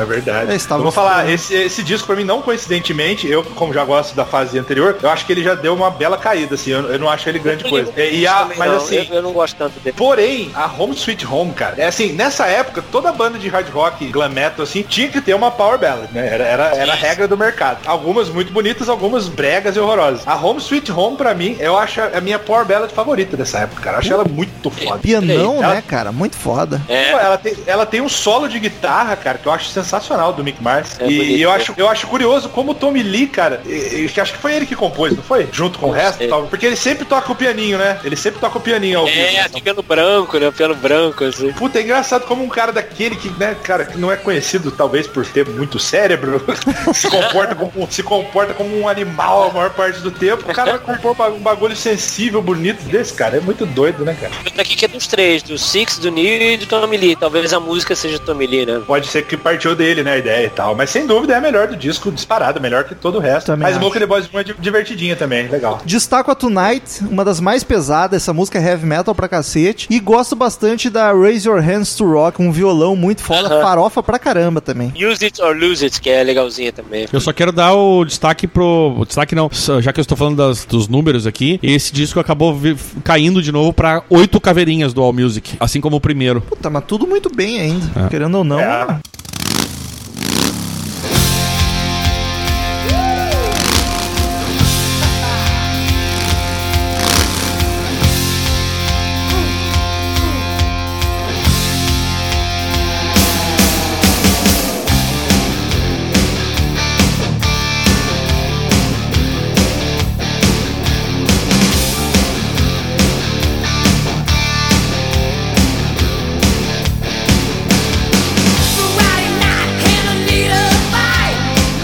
quarto disco em 87 saiu Girls, Girls, Girls, que puta, aqui a banda abandona um pouco as fantasias e ela fica mais hard rocker normal, que eles entram pra vibe de bikers, de motociclistas, aí eles andam ainda espalhafatoso, mas mais couro, mais hard rocker e não tão travestis. E, e a sonoridade é bastante influência de blues, cara, apesar de ainda ter bastante farofa. E eu acho esse disco sensacional também, que banda foda. Bom, É, eu acho bom, eu acho bom esse disco aí. Melhor do que o anterior pra mim, mas ainda bem abaixo dos dois primeiros, na minha opinião. Que isso, bola. Ele começa com Outside. Que música espetacular. Sim, o Outside pra mim é a melhor do disco. Olha, eu- eu, um precursor pro Dr. Feelgood, que pra mim foi o auge. Então, assim, eu- eu acho que ele tava chegando lá, assim. Então, muito, Pode tem ser. música muito boa. Outside é um clássico da banda também. Música muito É, foda. Girls, Girls, Girls é a música oficial de, de, de É, Inferninho. eu acho que essa dá pra dizer que é a grande música do Motley Crue, sem dúvida, né? Não, é a mais do famosa Motley Crue, deles, eu acho. Eu acho que sim, cara. A Girls, Cês- a Girls, Girls, Girls, eu acho que é, cara. Cês Eu acho que acham? é. Cara, ela é um hino de qualquer coisa. Não, eu acho É das melhores, mas eu tenho a impressão que a Kickstart My Heart e a Charlotte Devil são mais famosas. Ah, eu acho que ela. não, Romulo. Eu que sou o cara que mais olho de longe. Sim. Tipo, estou enxergando meu corpo lá do teto, sabe? Aquela coisa. Ah, pra mim, a cara do Motley Crue é Girls, Girls, Girls. Pra mim é, sem dúvida nenhuma, assim. Eu concordo, concordo. Talvez ela e Home Sweet Home, por ser a baladona. Mas ainda digo que Girls. Girls, Girls é mais. E eu acho que uma é. outra legal desse disco é You're All I Need também, né, cara? E de House Rock, que é uma versão de Elvis também, né? Sim. E o All I Need, uma, uma baladinha lindíssima, né? Muito legal. É, nona, é, parece que é pra avó do Nick Six. É, que ela faleceu no ano que eles estavam gravando. É, nona. É Os caras cara muito despirocado, drogado, mas aí compõe a música pra, Pra avó. do É, Batista. puxa, isso é demais.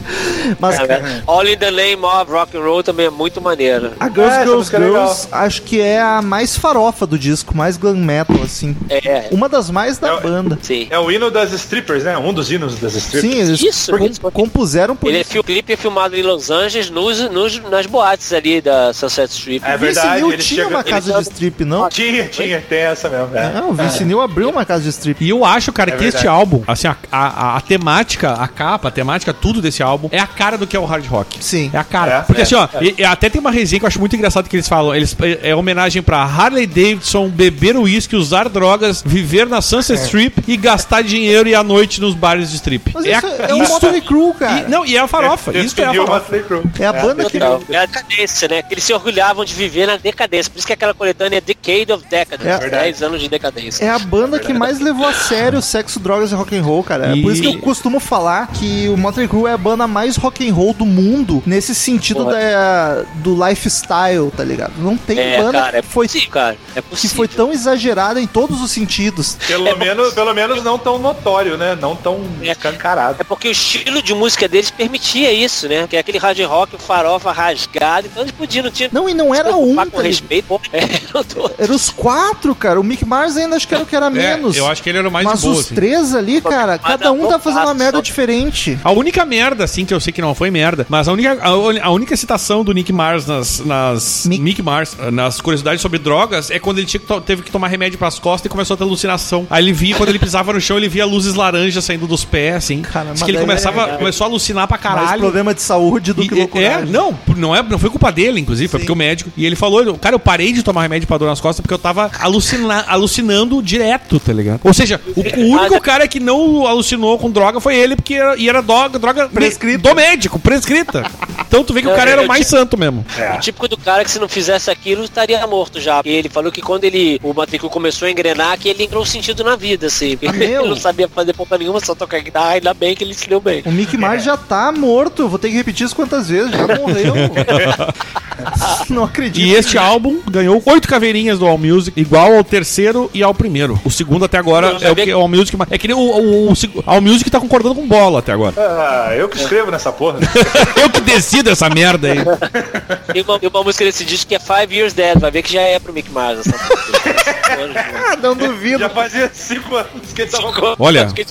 O Carlos hoje teve as melhores tiradas. Tá Ele está tá de inspirado. parabéns. Me redimi com o Daniel. Obrigado, Daniel. Eu, eu corri atrás. Não, as tuas tiradas tão boas, Carlos. Tu tá, tu tá ligeiro. Eu tô gostando. Obrigado.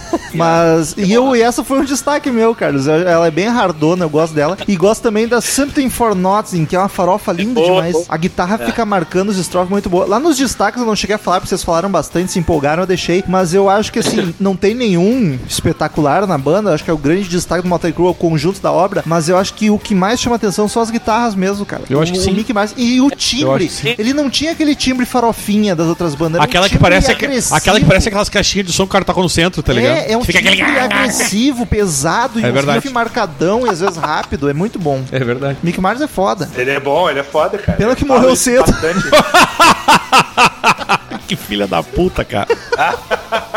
Falando em peso, né? Próximo disco vem aí forte. Que aí é o que o Rômulo me disse que seria o Dark Side. Não sei se vocês concordam, vocês vão falar em seguida aí, Rômulo.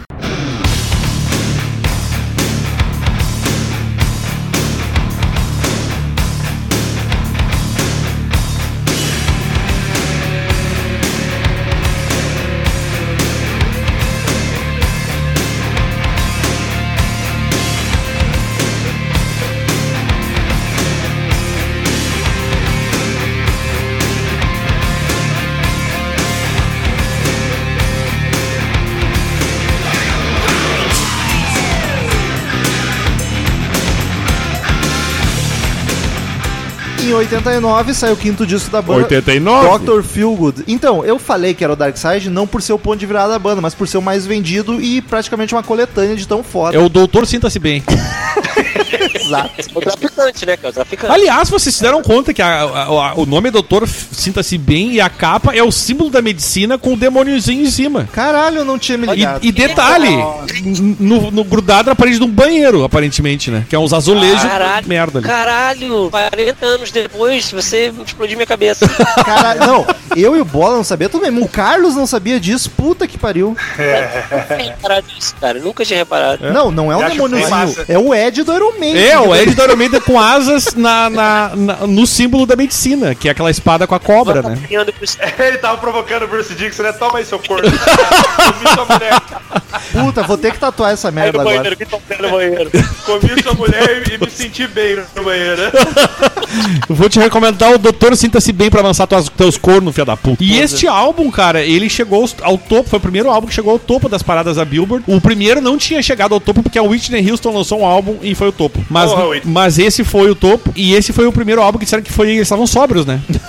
É, pode crer, estavam sóbrios, é. Por isso que eu acho que foi tão coeso, assim, E- deu tão certo. E aí, Romulo, eu acho que tu acertou no Dark Side, pelo menos porque é o álbum mais vendido da banda até É, hoje. foi por isso que eu disse. E é o meu favorito. É o meu favorito. E, e- e dizem, e dizem que, é- que é o favorito dos fãs e da crítica. Quer dizer que parece que ele reuniu realmente o, o melhor de tudo, E assim. bizarro, porque 89, tipo, tá, a farofa ainda tava em alta, mas já tava indo pros Mas, finalmente, né? mas sabe o que, que eu acho que é, Romulo? Acho que, que se, se esse disco se destacou é que ele foi produzido pelo Bob Rock, né, cara? E ele, tem É uma pro- ele tem uma produção fenomenal, cara. É um som assim de bateria, né? Fazendo um paralelo aí com o Black Album, que é do caralho, cara. Eu Ele é muito bem gravado mesmo, é verdade. Ele já tava mirando nos anos 90, assim, saca? É, é farofa, mas já é mais pesado, mais groove, mais potente e tal. Pode crer. Eu acho até que ele foi citado no- em algum outro episódio aí como exemplo de produção, não me lembro porquê. O Lars Ulrich foi, ah, chegou até o Bob Rock por causa desse disco. Ele ouviu falou, porra, Ah, foi isso, é. Ah, vocês Foi. falaram Black Album. Foi falado no Black Album isso. pode ser, pode ser, tem É. essa história aí. Mas tu sabe que o, agora que o Bola falou, uma das coisas que eu anotei aqui é que o Bob Rock teve, sim, não só na produção, mas no, no- na montagem e na do álbum em geral. Não assim pegar, ah, o álbum tá pronto, vamos produzir aqui. Não, ele, pra evitar confusão, porque diz que ele tinha aquele negócio dos caras, tava um querendo matar o outro, até provavelmente por causa da reabilitação, devia estar todo mundo querendo matar.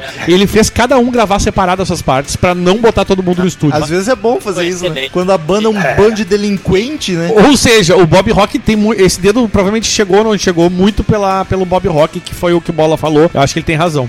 A banda funciona melhor separada. Daqui, a, pouco- daqui, a, daqui a pouco o Daniel vai ter que gravar separado do Romulo. Depois eles juntam as E o meu, e o Steven Tyler, ele gravou backing pra esse álbum, né? É, olha só. Olha É. aí, não sabia. Cara, o Bob Rock, ele, ele devia ter sido o psiquiatra do, do, do filme do Metallica lá, né, cara? Porque ele, ele, só, ele só lida com banda que tá todo mundo brigado, bando de moleque mimado que não pode ficar É. perto do outro. É foda, né, cara? Falando desse, desse disco, velho, porra, só tem sonzeira também. Acho que depois dos dois primeiros é o que eu mais gosto. O, o All Music concorda contigo porque dá a mesma nota pra esse e pro segundo álbum, Bola. O Bola tá na mosca hoje. com o All- Ele que escreve essa porra, certo? É nove o nome caveirinhas. desse- o nome desse site, na verdade, era Ball Music. Porra, sacanagem, barrou as meninas. Porra, agora o Bola conseguiu também. Pelo amor de Deus. Ball Music, meu Deus, cara. Puta que pariu. Ah, cara, Dr. Feelgood foi a primeira música que eu conheci do Motley E, Crue. e é o primeiro single do disco. Uma das mais famosas e melhores do Motley, cara. É Ela boa, né, cara? Ela é, ela é pesada e ao mesmo tempo é farofa pra caramba, tá ligado? Isso que eu acho foda. A bateria tá muito boa, as guitarras rapidinho, a música dançante. É uma pérola essa música. Demais, é demais. E o- Agora, Kickstar do- é a melhor música de hard rock farofa da história, cara. É boa demais Olha, essa que é o segundo single do disco. Fortes, É muito declarações boa. Mas tu sabe que a banda declarou, né? Que eles consideram esse o álbum mais sólido da banda musicalmente falando. Sério? É. Que loucura. Não, mas faz E eu acho que eu concordo, cara, porque que nem tu falou, Romulo. Ele é quase um, É uma coletânea. um greatest É. dos caras. E ah, o quinto, o, o quinto single do disco, teve, teve cinco singles essa porra, que é metade do álbum, tá ligado? É, é uma música que eu conheço há muito tempo, não sei como, que é a Same Old Situation, que é um clássico. espetacular, também. mas toca Same Old Situation. que Ah, é muito, muito bom. farofa também. Total, Cara, total. É muito grudenta, né? O refrãozinho é muito grudentão, assim, de se cantar junto. Ela é Voltando a My Heart, Daniel relembrou a história que o, o Nick Six foi morto durante dois minutos. É, essa história é Kickstart My Heart porque ele tomou uma injeção de adrenalina no coração direto, tipo Fiction, assim. É, por isso que foi, Ah. O coração volta ao funcionamento. Kickstart My Heart, entendeu? Verdade. É por isso. Acorda É que tu não acabou tuas drogas, tá ligado? É, de- de- o Mick Mars morreu, mas tu não. Mas, cara, Kickstart My Heart é, dá vontade de sair pulando e quebrando tudo. Não tem como ouvir essa música e sair Olha, imune. Essa semana o cara não levou a multa lá porque tava ouvindo o Kickstart My Heart no rádio, aí o policial parou ele e falou, não, realmente tava tocando essa música muito boa no rádio, mas tu vai tomar a multa mesmo assim. É verdade. Eu li essa notícia aí e achei que faltou empatia ao senhor policial. Pô, faltou também. Eu posso puxar um Metallica aqui na, na, na- na conversinha? Fica à vontade. Por favor. Lars Ulrich pediu pro Bob Rock produzir o álbum preto do Metallica por causa desse álbum. Ele ouviu e falou, caralho, O Carlos já falou isso e tu já concordou com sério? Não. Sim. Eu falei, eu concordei com o, o Bola. Não, tu inclusive comentou sobre isso. Não, porque, porque o Bola falou que eu comentei. Tá loucaço. Não, não falei não. O que eu comentei do. Aí? O que eu comentei foi que o Bola disse que o Bob Rock era bom. Eu nem ouvi o cara falar isso. Desculpa qualquer coisa. Que seja, tudo bem. Acontece, Daniel. Eu tô, eu tô bem, eu tô bem, Não gente. se envergonhar. Não me empurra. Tu, tu e o Mick Mars. Não, eu tô vivo, pô. Without You, que é muito bonitinha também. Without You. Como é que é? É, uma, guita- uma guitarrinha bonita, né? Canta aí pra nós, Carlos. Canta aí pra nós. Without you, there's no change. My life is a grave. Ô meu, mas o Without You É. é outra baladinha É. master que eu amo do Motor e é linda demais. Mas ainda, Legal. nesse, nesse disco ainda tem uma outra balada que eu acho mais legal, que é Don't Go Away Mad, cara. Acho muito legal essa Bola, música, o clipe é muito foda também, muito legal essa música. Bola.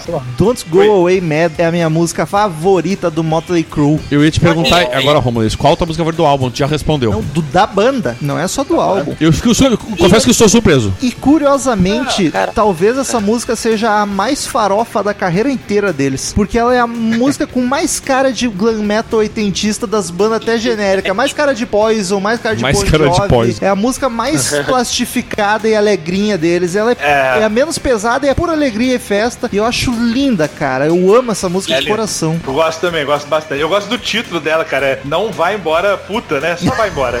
É, tipo, não vai embora, Não puta, fica- só vai embora. Mas quem vai embora em 91 é o Vince Neil. É que verdade. saiu que, da banda. Que belo link isso, Romulo. Carlos, tu saberia por que, que ele saiu, o motivo? Isso nunca foi dito explicitamente. E aliás, ninguém sabe até hoje se o Vince Neil quis sair ou se o Motley Crue demitiu ele. Parece que não tava dando certo nada no estúdio. E aí, ah, tava uma merda, as gravações, a tentativa de gravação pro próximo disco ensaio, sei lá o que foi. E aí, ah, vai se fuder, Neil, você não entra, nunca chega pra gravar essa merda. Ele, ah, mas essas músicas são uma bosta, não sei o que, ah, então não precisa mais voltar, é, não quero mais voltar mesmo, não. Aí se separaram e foi uma coisa meio que não. Ninguém quer dizer que demitiu ou que quis sair. Pô, no auge da banda, né? O, É, o e, disco e- mais foda. e- e o fato é que depois do disco mais foda, esse disco foi um fracasso de todas as formas possíveis. Não, né? agora é só a ladeira É, abaixo. porque o, a, é, o começo fizeram um som mais pesado, porque eles já estavam lá em 94, ou seja, o hard rock já tinha morrido. O que tava funcionando ainda era umas coisas meio Ozzy Osbourne, naquele clima meio. Metal me- alternativo, Metal pesado anos 90, aquele metal gordo, coisa grunge, bonita. né? E. Não, e o grunge, mas eu digo, eles não iam mudar pro grunge, né? Sim. E aí diz que muitos dos fãs pularam fora não só pela saída do Vince Neil, mas pela mudança musical da banda.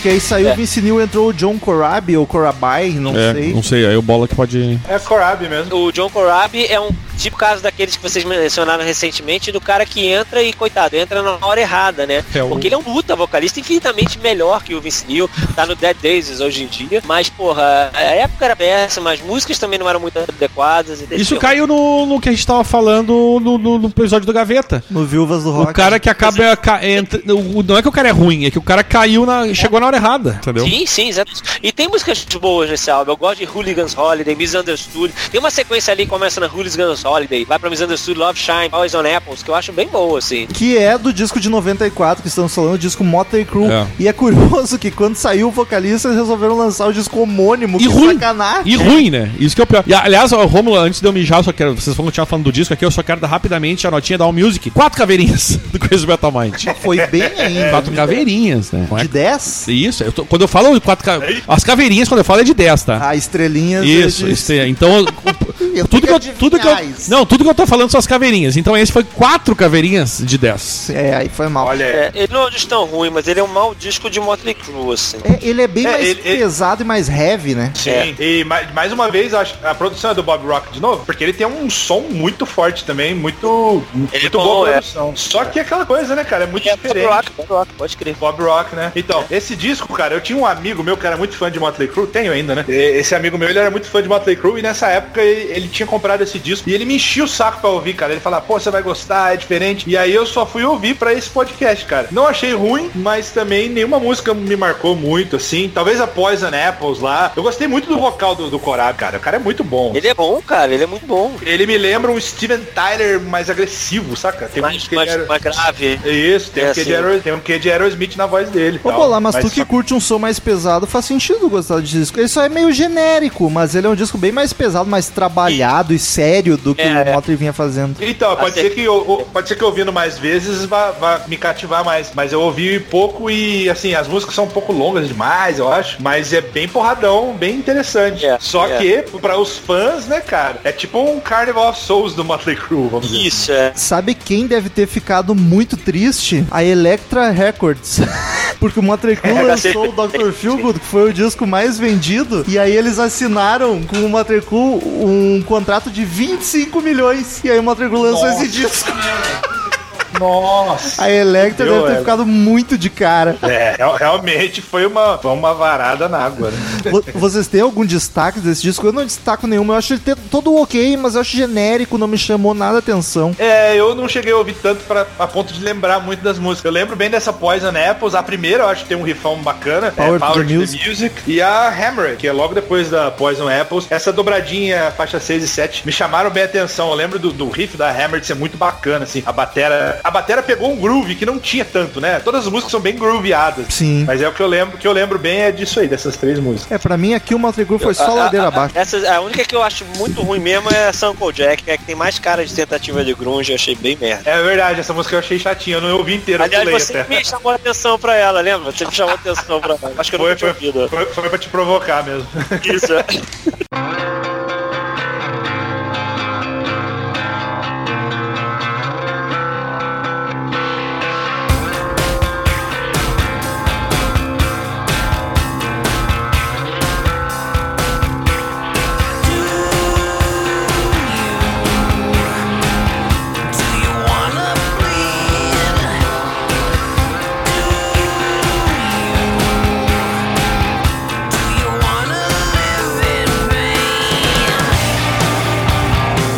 Mas aí, logo depois do disco, o Vince Neil volta pra banda, olha só.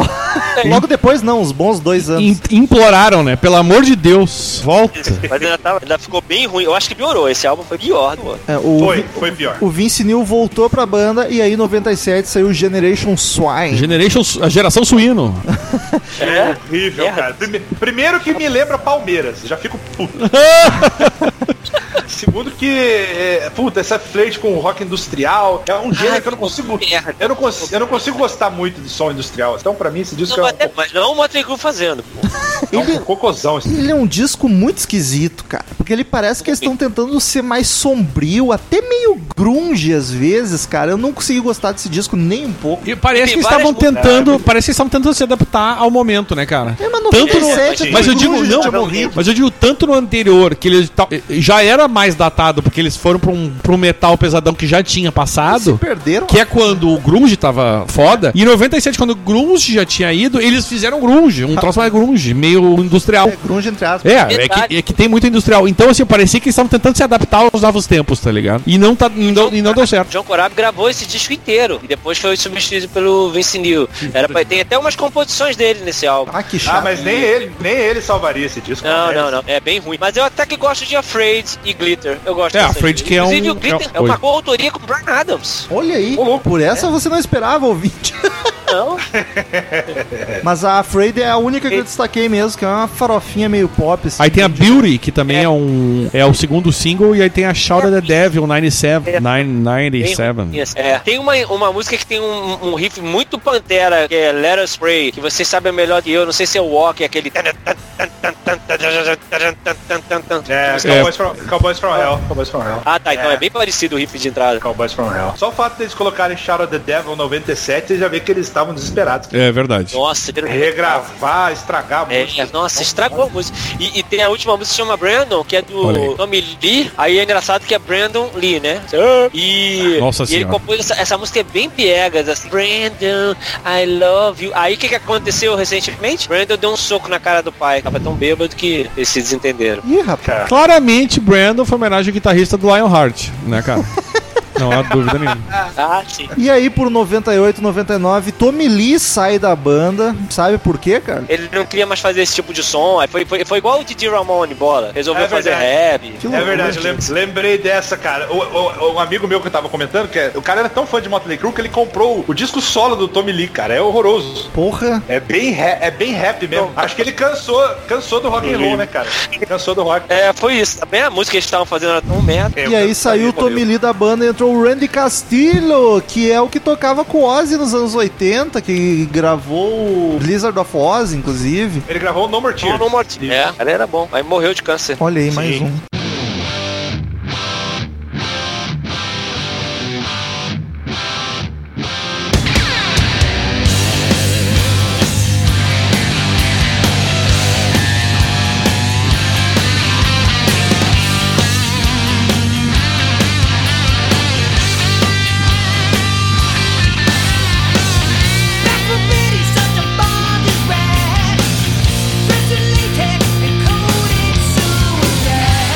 E aí, com esse baterista, em 2000 lançaram o oitavo disco, New Tattoo. Que já foi melhor avaliado pela crítica, Mas que é um- recebeu seis caveirinhas da um Music. disco bem whatever, ele tem de tudo um pouco, umas farofinhas, uns hard pesados, umas baladas, É, mas tu vê que eles- nada marca. Mas tu vê que eles claramente tentaram fazer o som que eles fizeram sucesso, É, né? tipo, eita, vamos voltar. É. Inclusive, eles disseram que era ter sido o sucessor direto do Dr. Feelgood, Nossa. mas realmente ele perde muito em brilho, né? Muito, não tem brilho esse ó. Errou Eu agora, feio. eu agora, ao contrário dos amigos, vou dizer, cara, eu acompanhei a época que saiu, esse disco de 2000, né? Eu tava lá na minha Hã? adolescência. E eu, eu acompanhei o lançamento desse disco e gosto dele, cara. Gosto bastante dele. Olha aí, Bola. Faz os destaques aí, Bola, então, já que tu gosta disso. Eu não destaquei nada. Cara, a abertura já é legal, Hell on High Hills, que tem um clipe Que é o de single. animação, assim. É o primeiro single, né? Bem É. hard rock, bem farofa. Eu gosto da New Tattoo. Que é o homônima, né? Isso, uma baladona, bem legal. Puxando pro meu lado o punk rocker, a música Porno Star número 10. É um punkzinho bem safado, mas bem bom, cara. E Ô, meu, acho, que, acho que é isso. Vocês sabem a história da capa desse disco? Por favor. Não sei. Não. Olha como esses caras são filho da puta. Eles fizeram essa capa, ela, ela é inspirada na capa do disco do Bruce Dickinson, Tattooed Millionaire. Ah, Estão tatuando. Caraca. E aí eles botaram New Tattoo, tipo, dizendo assim: sim, o cara que comeu tua mulher tem uma tatuagem nova. É, Eles deram uma zoada no Bruce Dickinson nesse álbum, que só pela capa já, já merece cinco estrelinhas. Sem dúvida. Não, assim, é, eu gosto de Drag Strip Superstar também. Acho boa essa música também. é legal, é legal, é legal. Eu gosto bastante desse disco, cara. Acho bem legalzinho. Bem melhor, mas infinitamente melhor que os dois Ô meu, só pela zoada no Bruce Dickinson já mereceu. Os caras foram lá e disseram, bah, meu, então tá, botei guampa, o cara reclamou, fez lá uma. Deu, deu uma, uma, uma polida nas guampas dele lá. Guampa, pra quem não sabe, é corno pra Chifre. nós aqui no sul, chifre. É e aí os caras foram lá e zoaram o cara no próximo álbum. Puta, os caras são muito filha da puta mesmo. São muitos bully do colégio. Total, né, meu? E Eu pro cara ser se- bully dentro do heavy metal, o cara tem que ser foda, tá ligado? É verdade. Bom, Eu meu, achei sensacional. foi- eu não sei se foi antes ou depois desse disco. Acho que talvez tenha sido depois que o, o Randy Castillo ficou doente e tal e morreu. Por um curto período de tempo teve uma mina na batera, né? Sim, o Ronnie Nossa. Cassillo saiu da banda e entrou Samantha Maloney na bateria. Mas ela durou Isso. muito pouco, logo voltou o Tommy Lee pra banda. Foi, eu já vi um DVD que é ela que tá tocando e tal, legalzinho até. É. Acho que ela, acho que ela É Loot, Crude and Tattoo. É Isso, isso, pode crer. Eu acho que ela tocou no Hole já, né? Isso, Renato Roller. Do buraco. Era, era legal, fazia um contraste, né? Aqueles caras feios lá, aquela menina bonita. Era bom de ver até.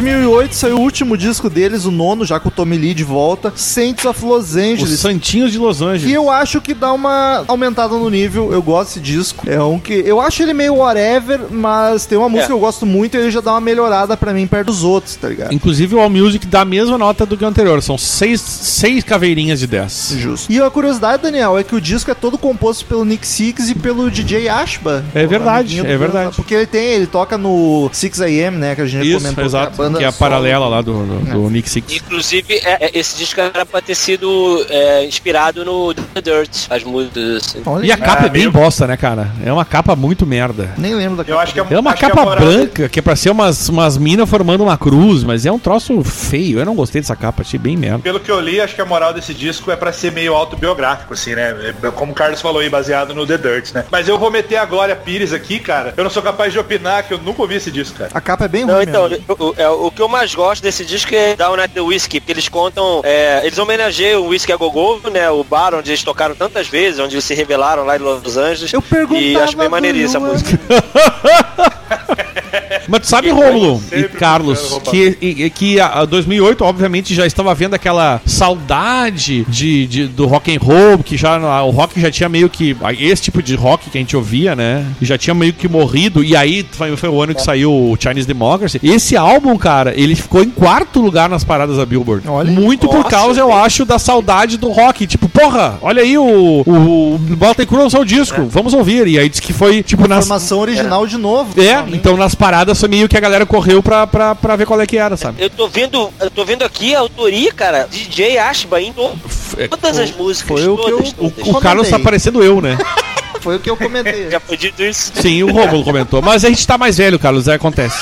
É, desculpa. E acho que também, acho que também a demora por um outro disco, né, cara? Porque o New Tattoo é de 2000, aí esse, É. foi- esse só foi sair em 2008, né? Ficou um anos. E, o meu, e sabe que 2008, querendo ou não, foi um ano bacana pro, pro, pra quem tinha saudades do rock. Porque veio esse, É. Motley Crue, veio o Chinese e veio do... Não, Chinese não foi bacana Não, pra quem tá com saudade pra, de rock. pra mim foi ótimo. E, o, e teve o Black Ice, né? Se não me engano, é de Ice. 2008. É 2008, E verdade, o, verdade. e o Death Magnetic do Metallica também. Ou seja, foi um ano que o- as bandas que faziam aquele rock antigo voltaram, Voltaram de certa forma. E, e para mim, o da, O nunca saiu, e né? pra mim, dessa leva, o grande álbum é o Black Ice, que eu e o Romo já comentamos É o aqui. É um né? puta de Melhor. um álbum desse DC, é um álbum foda pra caralho. Mas a minha favorita desse disco é a homônima, Saints of Los Angeles. Eu acho muito bacana, eu gosto Que é o primeiro mesmo. single e eu acho que é o grande destaque Eu botaria ela no Greatest até, uma música rapidona e pegada, empolgante, como a banda costumava fazer. E foi o último suspiro mesmo, porque daí é a minha favorita É, e acabou aí.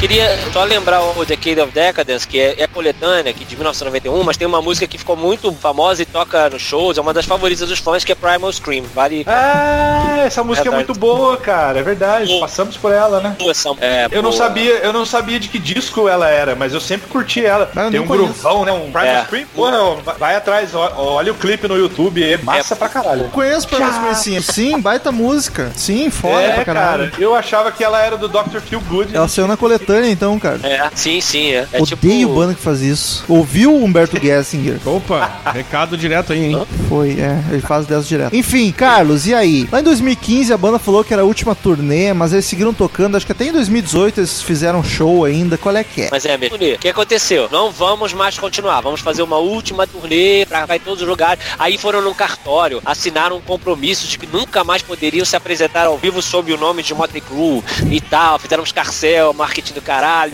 pronto. Aí fizeram uma turnê extensíssima, tanto que veio até o veio até o Rock in Rio, continuou tocando. Aí terminaram com um último show, três dias, três noites no Staples Center, que é, é a arena mais famosa de Los Angeles, né? A cidade deles. E aí fizeram DVD, Caralho 4, e, e, e como banda ao vivo, terminou, né? Mas agora, em setembro, foi anunciado que eles estavam gravando quatro músicas pro filme The Thirst, que sai em março, né? Então é meio que uma. Mas aí eles falam, não, mas a gente não, não falou que não ia mais tocar junto e gravar junto, só não ia tocar ao vivo. Tá, mas ô, Carlos, o- os últimos shows foram em 2015 mesmo? Eu jurei que eles tinham tocado depois já. Acho que sim. O último show foi. Acho que foi exatamente no ano 2015, que aqui foi um dos últimos. Não saíram tocando depois, não. Não pode ter sido, Não eu tava, tinha- tava com impressão então. Não tinha uma história na época que o Alice Cooper ia abrir os shows e no último show ele, e no último show ele ia matar os caras da banda, assim? Tinha um negócio- Isso, é, isso, exatamente. Eu não sei, eu não- acho que eu nunca assisti esse show inteiro. Até Eu, passando eu, o não- Visa. eu queria ver isso, cara. Eu queria ver esse, esse finale aí. Pô, deve ter no YouTube é, isso. Pois é, vou procurar. Passou nos cinemas de vários países. Aqui tava previsto de passar e não passou. Ah, Brasil, né? Isso é Brasil. Mostra a tua cara.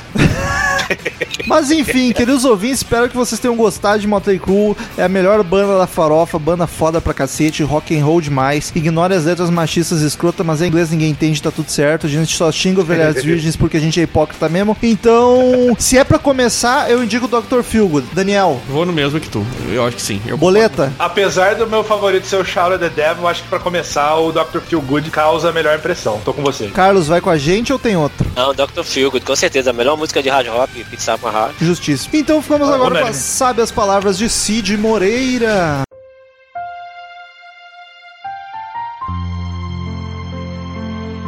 Vince Neil é o Léo Jaime da farofa. Carlos Augusto, 5412. Léo Léo- Jaime de peruca loira. Léo Jaime, Edmundo e Rafael Ilha, né? Quase formou uma banda, faltou mais É um. verdade, mais um fechava todas. Return to sender. Return to sender. I gave a letter to the postman. Então, queridos ouvintes, quem você mandar e-mail pra gente, mande para crazymetalmind, arroba crazymetalmind.com, que a gente lê no ar no próximo episódio. Curta a gente no in- Instagram, arroba crazymetalmind, a gente sorteia ingressos lá. Curta no Twitter. No Twitter Inclusive, é tá, seguir, né? tá rolando curtir. ingresso, tá rolando sorteio, né? Isso é, siga-nos ah, pro Fio Anselmo. Ah, siga-nos no Twitter também, arroba crazymetalmind, arroba Ezerhard, arroba Romulo Conze, e Motley Crue, quem gravou Bola não tem, e o Carlos, arroba Carlos M. Augusto Monteiro, Eu não sei, sei, arroba, é, foda-se, tá aí no post. É isso aí, Daniel, primeira leitura da semana. Peter King, também conhecido como Pedro Reis, mandou The Happiest Year of Our Lives. Sentiu uma referência, hein? Olha aí, ao Pink Floyd. Fala galera do CMM, como é que vocês estão? Demorei, mas finalmente tô mandando e-mail pra vocês novamente. Não que isso importe tanto, mas whatever. 2019 chegou e espero que seja um ano muito bom para todos nós, mesmo com o Biroliro de presidente. Pirulino é mãe, tá ok? Já tentei. Nós vamos acabar com esses apelidos! Esses apelidos são coisas dos vermelhos! Nós vamos mudar isso daí! Já tentei comprar uma arma, mas não passei nos testes de, psicotec... de psicotécnicos. No meio de um deles, eu abri o celular e comecei a ouvir o podcast de vocês, RSRS. Rock acima de tudo, CMM acima de todos. Aí, Isso! aí, eu, aí eu gostei, pô. Tá errado! O ano de 2018 se encerrou muito bem com o podcast sobre viúvas do rock. Amo quando vocês fazem podcasts com esses temas mais diferentes, assim como gostei do Eu Não Aguento A Mais. gente também ama. Gaveta sempre com frases dignas de Cid Moreira. Tomara que ele faça mais programas com vocês esse ano. Para, hein? Tem um aí que tá pra vir que vai ser top. Tá, na, na- na- na- tá no forno. Sobre o tema, acho que a única viúva que eu sou atualmente é do John Fruciante, do Red Hot. Se não me engano, vocês não curtem muita banda. O Que Rômulo. isso? Na, É, na verdade. eu- não, mas eu gosto, eu só não tenho esse apreço que a maioria das pessoas que tem. Eu gosto, eu gosto. Tava ouvindo antes do podcast, inclusive. Mas ele é um puta guitarrista e também um bom compositor. Mesmo gostando do Josh, novo guitarrista, é inegável que a banda regrediu bastante com a saída do Fruciante. Eu era também uma viva do Slash, but not in this lifetime again. Entendeu a referência da turnê do Guns, hein? Aham. Infelizmente não tô com uma internet boa pra baixar os três últimos episódios que saíram, mas assim que voltar pra casa eu irei maratonar e ouvi-los. Por favor. E falando sério agora, desejo a todos vocês da equipe um 2019 foda, que tudo dê certo e que vocês virem o maior podcast do Brasil. Vai ser difícil. Que venha um ano recheado de podcasts fodas para nós ouvintes. Vocês certamente foram a melhor descoberta que eu tive no ano passado. Que bonito. E espero que continue sendo muito importante pra mim também nesse ano. Mais atrasado que o álbum novo do Soad, que é na verdade o System of a Down, mas pelo menos foi de coração, valeu. É nóis. Atenciosamente, Peter Kings. Ele já tá assinando como Peter Kings, que eu achei, achei bom. Verdade. Próximo meio de Gabriel Pereira. Assunto Anátema, Distant Satellites. Satellites. Desculpa, satellites é uma palavra difícil pra mim. Satélites distantes. E aí, Headbangers, Punks, Grunges, não e pessoas de merda. Faltou os hippies, É, os grunges não, eu achei góticos boa. e enfim. No meu primeiro contato com o álbum, tive a impressão de que não prestei a devida atenção para cada música, pois nada me surpreendeu e achei até monótono. Como se as músicas fossem todas parecidas e chatas. Já na segunda vez, consegui destacar as músicas Ariel e Anátema. Ariel, por causa dos vocais que conseguiram me deixar na vibe da canção, que por sinal são, os- são o primeiro destaque do disco, já que os outros instrumentos não adicionam muito no clima do álbum, com exceção da bateria. A música Anátema já tem um ar mais épico, principalmente por causa da bateria que brilhou no começo dessa música, mas não pelo fato de ser exagerada e super técnica, mas por dar um clima necessário e fazer o clima crescer aos poucos até que entram as guitarras, que só aqui passaram algum sentimento. Até o piano, que a toda hora está presente, acaba ficando chato e simples demais. As quatro últimas músicas não fazem sentido nenhum, não entendi a mudança de som sem motivo nenhum. E os instrumentos parecem que não se encaixam como se estivessem tentando, tentando um experimentalismo que não deu certo. No final, o álbum não é ruim, mas mediano e dou uma nota de seis caveirinhas. Daniel, muita gente em e-mails e até fora dos e-mails nas redes sociais vieram me falar que gostam muito de Anátema, mas que o disco foi muito mal escolhido. Nós vamos ter que gravar de Anátema É banda assim, ó, um dia. eu- eu Inclusive, fiquei sabendo, o Gustavo Chagas me falou que o Guilherme do Riff é fãzaço. Podia ter chamado ele pra participar, Caralho, mas eu não fazia ideia. A né? gente não tinha como saber, né? É. O que eu queria dizer é o seguinte, cara, não é que não existe álbum mal escolhido. O que que acontece? A gente, aqui no Coisa Metal Mind, a gente gosta de gravar, inclusive, de álbuns fracos. É legal gravar de tudo. Gravamos, gravamos recentemente, quer dizer, iremos gravar, gravamos recentemente um que vai ao ar em breve aí, que é um álbum que é fraco, Fraco, de uma, banda, que a gente muito gosta. boa. É. E eu mesmo, o Romulo, eu sabe que qu- quando ele ainda me perguntava, quando a gente tinha, quando a gente podia escolher pautas, que hoje em dia tá difícil, eu, Foda. eu volto e meia escolhia uns álbuns mais fracos, de, porque eu acho ele, cara, Cara, é legal pegar álbuns diferentes e não os, e não os batidos, tá ligado? Com um disco lá do B Sim. de John Mellencamp. Quem diabos é John Mellencamp Ah, no tu- Brasil? Só Mas- nos Estados Unidos conhecem esse Mas tu não acha bacana gravar uns troços assim? Eu, Eu acho, cara, pra só trazer que- coisa nova. Só que é bom ter download também. Ah, cara, para com isso, para com isso. Olha aí, um novo assinante no PicPay. Porra, é legal o cara, o cara ouvir coisa diferente, cara. Isso que eu acho legal. E não, e no- o John Mellencamp eu achei mais legal ainda, porque é um cara que a gente não falaria normalmente. Agora, tipo, ah, mas podia ter, dessa banda é muito boa, podia ter pego outro. Tudo bem, podia, só que não foi que foi escolhido pelo padrinho. E eu acho legal, cara, de repente comentar um álbum ruim. Não, é bacana. é eu bacana. conheço, Renato, eu sei que tem coisa melhor. Eu só tô com saudade de gravar disco bom também. Eu também tenho, mas assim, paciência, faz parte. Avacalhar é bom também. Vai Vamos daí, Daniel. O Guilherme Cautiolari mandou aqui, yo! E aí, galera, tudo certo? Gostei do novo jogo, tava legal até o Metal ficar arrogante e começar a esfregar na cara de todo mundo. Ele tá falando num podcast É. que a gente gravou que não foi ao ar É. porque ficou ruim. E aí ele comentou. Mas aí eu larguei pros padrinhos. É. Então, se você quer ter esses privilégios, seja padrinho do Crazy É Metal. Mind. A partir de 5 reais, você já entra no grupo do WhatsApp, já recebeu esse podcast que eu nem ia soltar, mas eles pediram, larguei, foi meio sem edição mesmo, e ele comentou isso aí. Enfim, é bem triste. Sobre o Anátema, não deixem mais o Jink escolher temas. Jesus! Acabou. Brincadeira, eu entendo a raiva dele. É difícil quando gravam, gravam, gravam sem nenhum fã, não é Chagas? A hashtag fora Chagas. O Guilherme ele tem um problema com Chagas, né? É por causa do Weezer lá, que ele escolheu e o Chagas não defendeu devidamente. Sobre os prêmios, agradeço a Prata pelo melhor texto do site. E sobre o Muse, eu ia escutar. O que ele tá falando aqui, o Guilherme, é que os, os melhores de 2018, o texto dele ficou em segundo nos melhores textos do site. E sobre o Muse, eu ia escutar o álbum pra xingar com propriedade, mas os trechinhos do podcast me dissuadiram. Continuo achando que é uma banda pretensiosa, horrores, e o vocalista parece um cantor de reality show, floreando tudo que faz. Opinião embasada. Até mais e abraços. O Hashtag. celular é meio Murilo às vezes, É, né? total, total. Ele tem muitas coisas, inclusive. Muito. Eu acho engraçado, é um humor involuntário. Hashtag auro- auréola boreal, hashtag things, hashtag Nath para presidente. Olha aí. que eu isso? acho que a Nath quis ser presidente mesmo. Eu Mas votaria, meio hein? de Leandro do Nascimento Pereira, popular bola, que se gravou esse episódio, foi pra casa e, E- já mandou É, e-mail. ele saiu do episódio e falou, vou mandar um e-mail, porque, eu- Porque faltou alguma coisa. Ele queria falar de Muse, não é porque faltou. Viúva de Muse. Daí, cambada, vocês tão bom? Te dou ótimo. Olha, eu ando puto da cara com esse tal de Muse. Conheci a banda por volta de 2005 e de cara adorei. Aquelas músicas épicas, aquele vocal virtuosismo, influência de Queen, música clássica, guitarras distorcidas, tudo misturado. Ah, saudades. Inclusive, Romulo, Oi. isso gerou um texto do, método- do, do, do Christian Puta, muito que antigo. falava sobre o Muse ser a salvação do rock.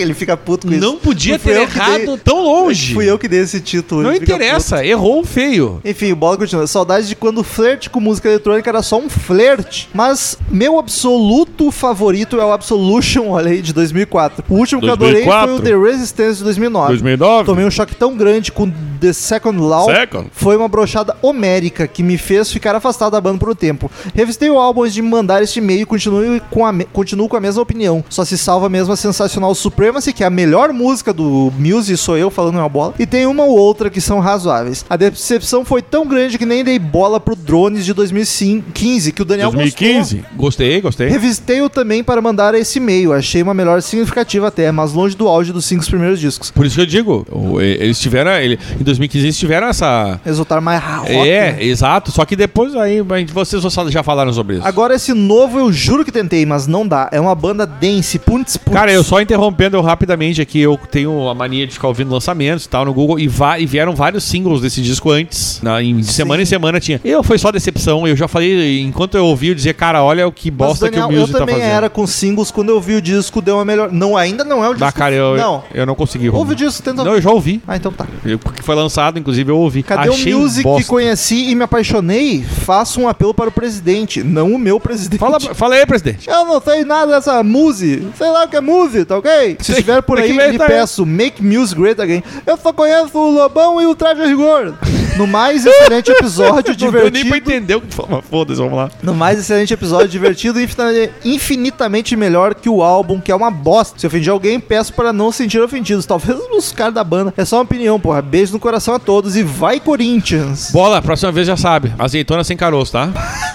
piada internaça. É, internado, mas ele, ele sabe. Rafael Araújo, nosso amigo que sempre manda e-mails sucintos. Ele fala Music Simulation Theory. Ele botou Theory. E aí, galera do CMM, beleza? Já faz um tempo que eu estou ten- tentando dar entrada na minha carteira de roqueiro descolado, mas no teste de gostar de music eu sou reprovado toda vez. Agora esse Simulation Theory piorou tudo, mas pra não dizer que ele é de todo ruim, achei interessante o refrão de The Dark Side. Por enquanto vou continuar só com a minha carteirinha de roqueiro metaleiro chato, que é a única que eu passo nos testes com louvor. Abraço, Rafael Araújo, de Recife, Pernambuco. Ah, The Dark Side é uma música fodácia, é que o pessoal tem gostado mais, assim, os que não são fãs de music. É, o que eu vi no geral, quem comenta alguma coisa de elogio disco é só É. dessa música aí. Próximo é de Igor Jimenez. Ele Será que ele é, é o primo do, do filho do, do, do Mick Jagger? Podcast 385 Mick Motley. Jagger. Ele tá mandando e-mail sobre esse episódio que nós estamos gravando. Caralho, agora. que loucura, o que, que foi isso? Igor Jimenez, 25 anos de Franca, São Paulo, a capital do basquete nacional. Fala galera, tudo certo? Tudo ótimo. Ainda não ouvi o podcast dessa semana sobre Motley, até porque a gente tá gravando É, agora. exato. Mas já vou mandando feedback. Ele tá mandando feedback do podcast e nem saiu. KKKK. Essa é a vantagem de ser padrinho, isso é verdade. Tu É. sabe o assunto antes, pode mandar esses e-mails sem sentido. E dá pra ouvir. oh, desculpa, você Dá pra ouvir o disco antes, dá pra se preparar. É, pra- é muito melhor tu ouvir o podcast, saber, ou Claro. conhecendo o disco pra te Claro. concordar ou discordar. Sempre ouvi falar de Motley Crue, mas nunca tinha pego para ouvir. Culpa do Guns N' Roses, que sempre ofuscava minha mente para outras bandas do gênero época. Tu é bom, Igor. Mas vacilo, porque o próprio Guns curtiu o Crue, eles eram um parceiraço de O Slash, Drogas. como, tu já, como, O como o Romulo disse agora no podcast. Né? Steven Adler, cara, o drogadinho master do É Guns por também isso, era né? Só, só podia. Mas quando soube o tema do podcast, corri logo para ouvir e curti demais. É uma delícia de farofa, com bastante bacon, kkkkkk. Uma surpresa pra mim foi descobrir que, pelo menos no Spotify, Dr. Feelgood não é a música mais famosa, é apenas a terceira em plays lá, pois era a única que eu conhecia. Deve ter Kickstart My Heart e Shot at the Devil na frente. Talvez Home City Home, não sei. Mas, É, puta, que é um- que é. Motley Crue tem um greatest muito bom, cara. Bom, é isso. Continue com o grande trabalho de vocês e tchau! Samuelis. Samuel, é bom que eu deixei, eu deixei a Bíblia pro Rômulo. Uhum. Eu vou com Samuel, nosso querido, que está casando agora. Casou já, eu acho. Já casou, né? Lê aí que a gente vai descobrir. Samuel Almeida diz aqui, ele que está aí pronto para casar, já deve ter casado no podcast do Muse. Fala, galera do CMM, sou o Samuel Almeida, daqui de Fortaleza. Como a gente é íntimo dos ouvintes, né? É, né? Tipo, ah, ele casou. Aí o É. outro. ah, Ah, cara, é a nossa Esqueci o nome sem caroço. Azeitona. Azeitona Esqueci o nome. Incrível como você consegue, como ninguém, fazer episódios mais legais que os próprios discos. A gente é ótimo. Aliás, ultimamente a gente tem tentado. é, só, né, porque se ficar pior que os discos a gente tá em fudido. breve vai mudar isso. Vai ser o de UFO, que isso eu vou cortar, mas de UFO é UFO. nota 9. Esses últimos dois discos foram uma tortura pra mim. Ao menos esse do Muse me chamou a atenção em uma música. Essa Dark Side gostei, mas faltava uma coisa nela. Falta coisa. Fui procurar no YouTube e achei o que faltava. Uma versão dela sem aquela tecladeira chata. Chata tu, Era, co- era cover, mas ficou melhor que o original. Tô escutando direto. O resto é ladeira abaixo. Me pareceu um monte de música genérica de trilha sonora de Riachuelo, só que com sintetizador só fazendo zoada. De tanto que vocês falaram, fui ouvir esse Madness e gostei. Mas aquele, aquela eletrônica no começo me deu uns nervos. Mas sei que esse é o diferencial do Muse no caso dessas dessa Madness. Se tirar os efeitos, fica parecendo YouTube. Puta, Madness eu acho que é a mais eletrônica do YouTube. Principalmente ao vivo. Continuo achando uma Muse muito superestimado. Mas enfim. Superestimado é tu, Samuel. Não, mas eu concordo com o Samuel. Música é superestimada. Se for pra ouvir música boa com efeito chato, prefiro ouvir o Chinese. Ao menos tem muito mais música boa. KKK. E isso é uma- um fato, né? Música boa com efeito chato, Daniel? Concorda com isso? É, Pode, pode, pode. Eu, eu, eu, deixo passar. Ah, PS1, se essa leitura sair em, em dia, então nesse momento eu estou me preparando para ir ao altar. Ele casa hoje, então, Casa Daniel? hoje, Que casa bonito, hoje. Na sexta-feira. Ele casa hoje. Que bonito. Caralho! Boa sorte na sexta-feira. Amanhã? que- amanhã? Na sexta-feira que vai ao ar o podcast. Parabéns, Samuel. Parabéns. Muito obrigado. Tomara que vocês se aguentem por muito tempo e que esse casamento dure. Porque Olha. é foda divorciar, depois é um puto trabalhão. Boa sorte pra Gabi. Muito obrigado pelas boas palavras. Sorte pra ela, pra tirar esses filhos com uma cabeça desse tamanho que eu tiver. Nossa senhora, vai ser cesárea. Vou beber por vocês. KKK. Ô meu, se tu beber, a gente vai entrar em coma. viu? Manda Só pra te áudio lá no nosso grupo do Zap. É, por favor.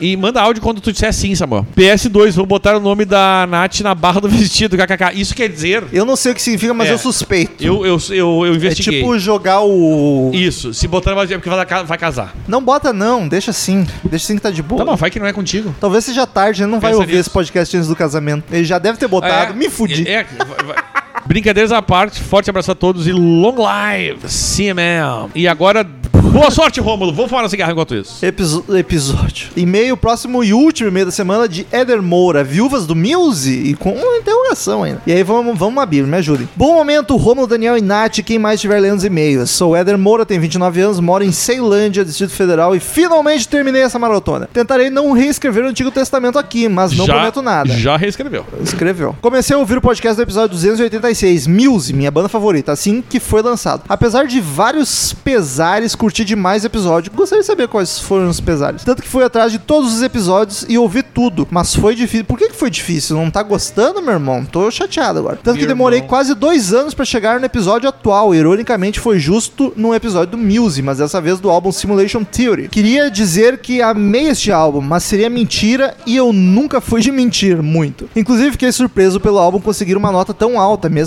amando Muse desde 2006, tendo ido no Rock in Rio 2013 só pra ver eles ao vivo e que puta show. Nem em meus sonhos mais loucos e retrofuturistas eu conseguiria defender Simulation Theory. Rômulo, Se- pausa. Ah, qual foi a nota? N- não sei, depois não eu olho lembra? pra te dizer. Tá, não, porque eu não... é, enfim, vai lá, segue. Seria eu, então, uma viúva de Muse? Mas como isso seria possível se ninguém saiu da banda? Fato é que fã de Muse tá entre os fãs mais chatos que existem, uma mistura de prog snobs com adolescente gunner que reclama cada novo álbum que eles lançam. Mas eles não lançam. A cada flerte dos caras com algum instrumento mais alternativo, como os sintetizadores, e a cada nova música que aparece em algum filme, Cough Cough Cres- Ah, cara, Crepúsculo, vamos Cough Cough. combinar. Sair em Crepúsculo não quer dizer nada, velho.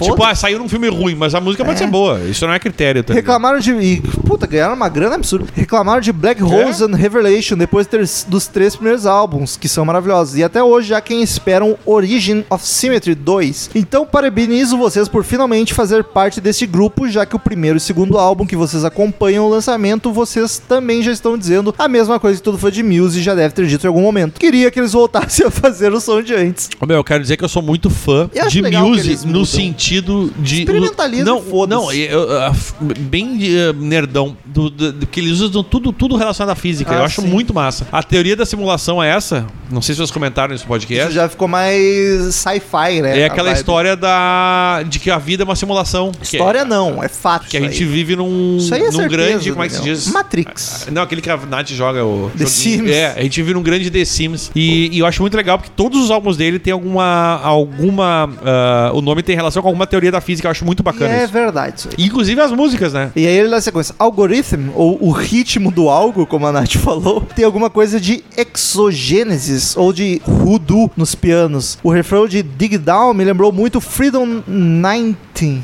19, do George Michael, e eu acho uma das piores músicas da carreira da banda. Sim, sério, não é um Who Knows Who, mas faz vergonha igual. A inspiração de Prince vê desde o álbum Black Holes and Revelations, que é o Dark Side of the Moon do Muse, mas aqui no Simulation Theory realmente tá muito mais forte. Through Contagion. Thought- Thought Contagion. Ah, é difícil, eu É, nunca é acerto. Thought Contagion. Todo mundo me explica, eu nunca acerto. Thought Contagion funciona muito bem ao vivo. Cheguei a ver dois vídeos no YouTube e esta realmente vai ficar no setlist por um bom tempo. Nesta, o Chagas acertou. Pena que no álbum não funcionou pra mim. Quase nada nesse álbum funcionou pra mim. Nem gostei, nem pirei nela. Break It To Me, que o Romulo pulou, tem um riff bem Tom Morello wannabe, não? Something... Hu- Não, não notei, vou ter que ouvir de novo. Something Human é mais broxa que meu finado avô. que filha da puta. Não chega aos pés de Guiding Light em Guiding Light. Guiding Light, Invincible, Starlight ou mesmo United. Pô, Invincible é foda pra caralho. Do primeiro álbum deles. Este foi o single do álbum que me fez largar a banda de mão e parar de criar expectativas Porra, eu não me lembrava dessa música, cara, mas Invincible é uma das É músicas que eu mais lindo. gosto do Music. Se não for a minha preferida. Eu daria uma nota 4,5 para este álbum só pelo The Dark Side e The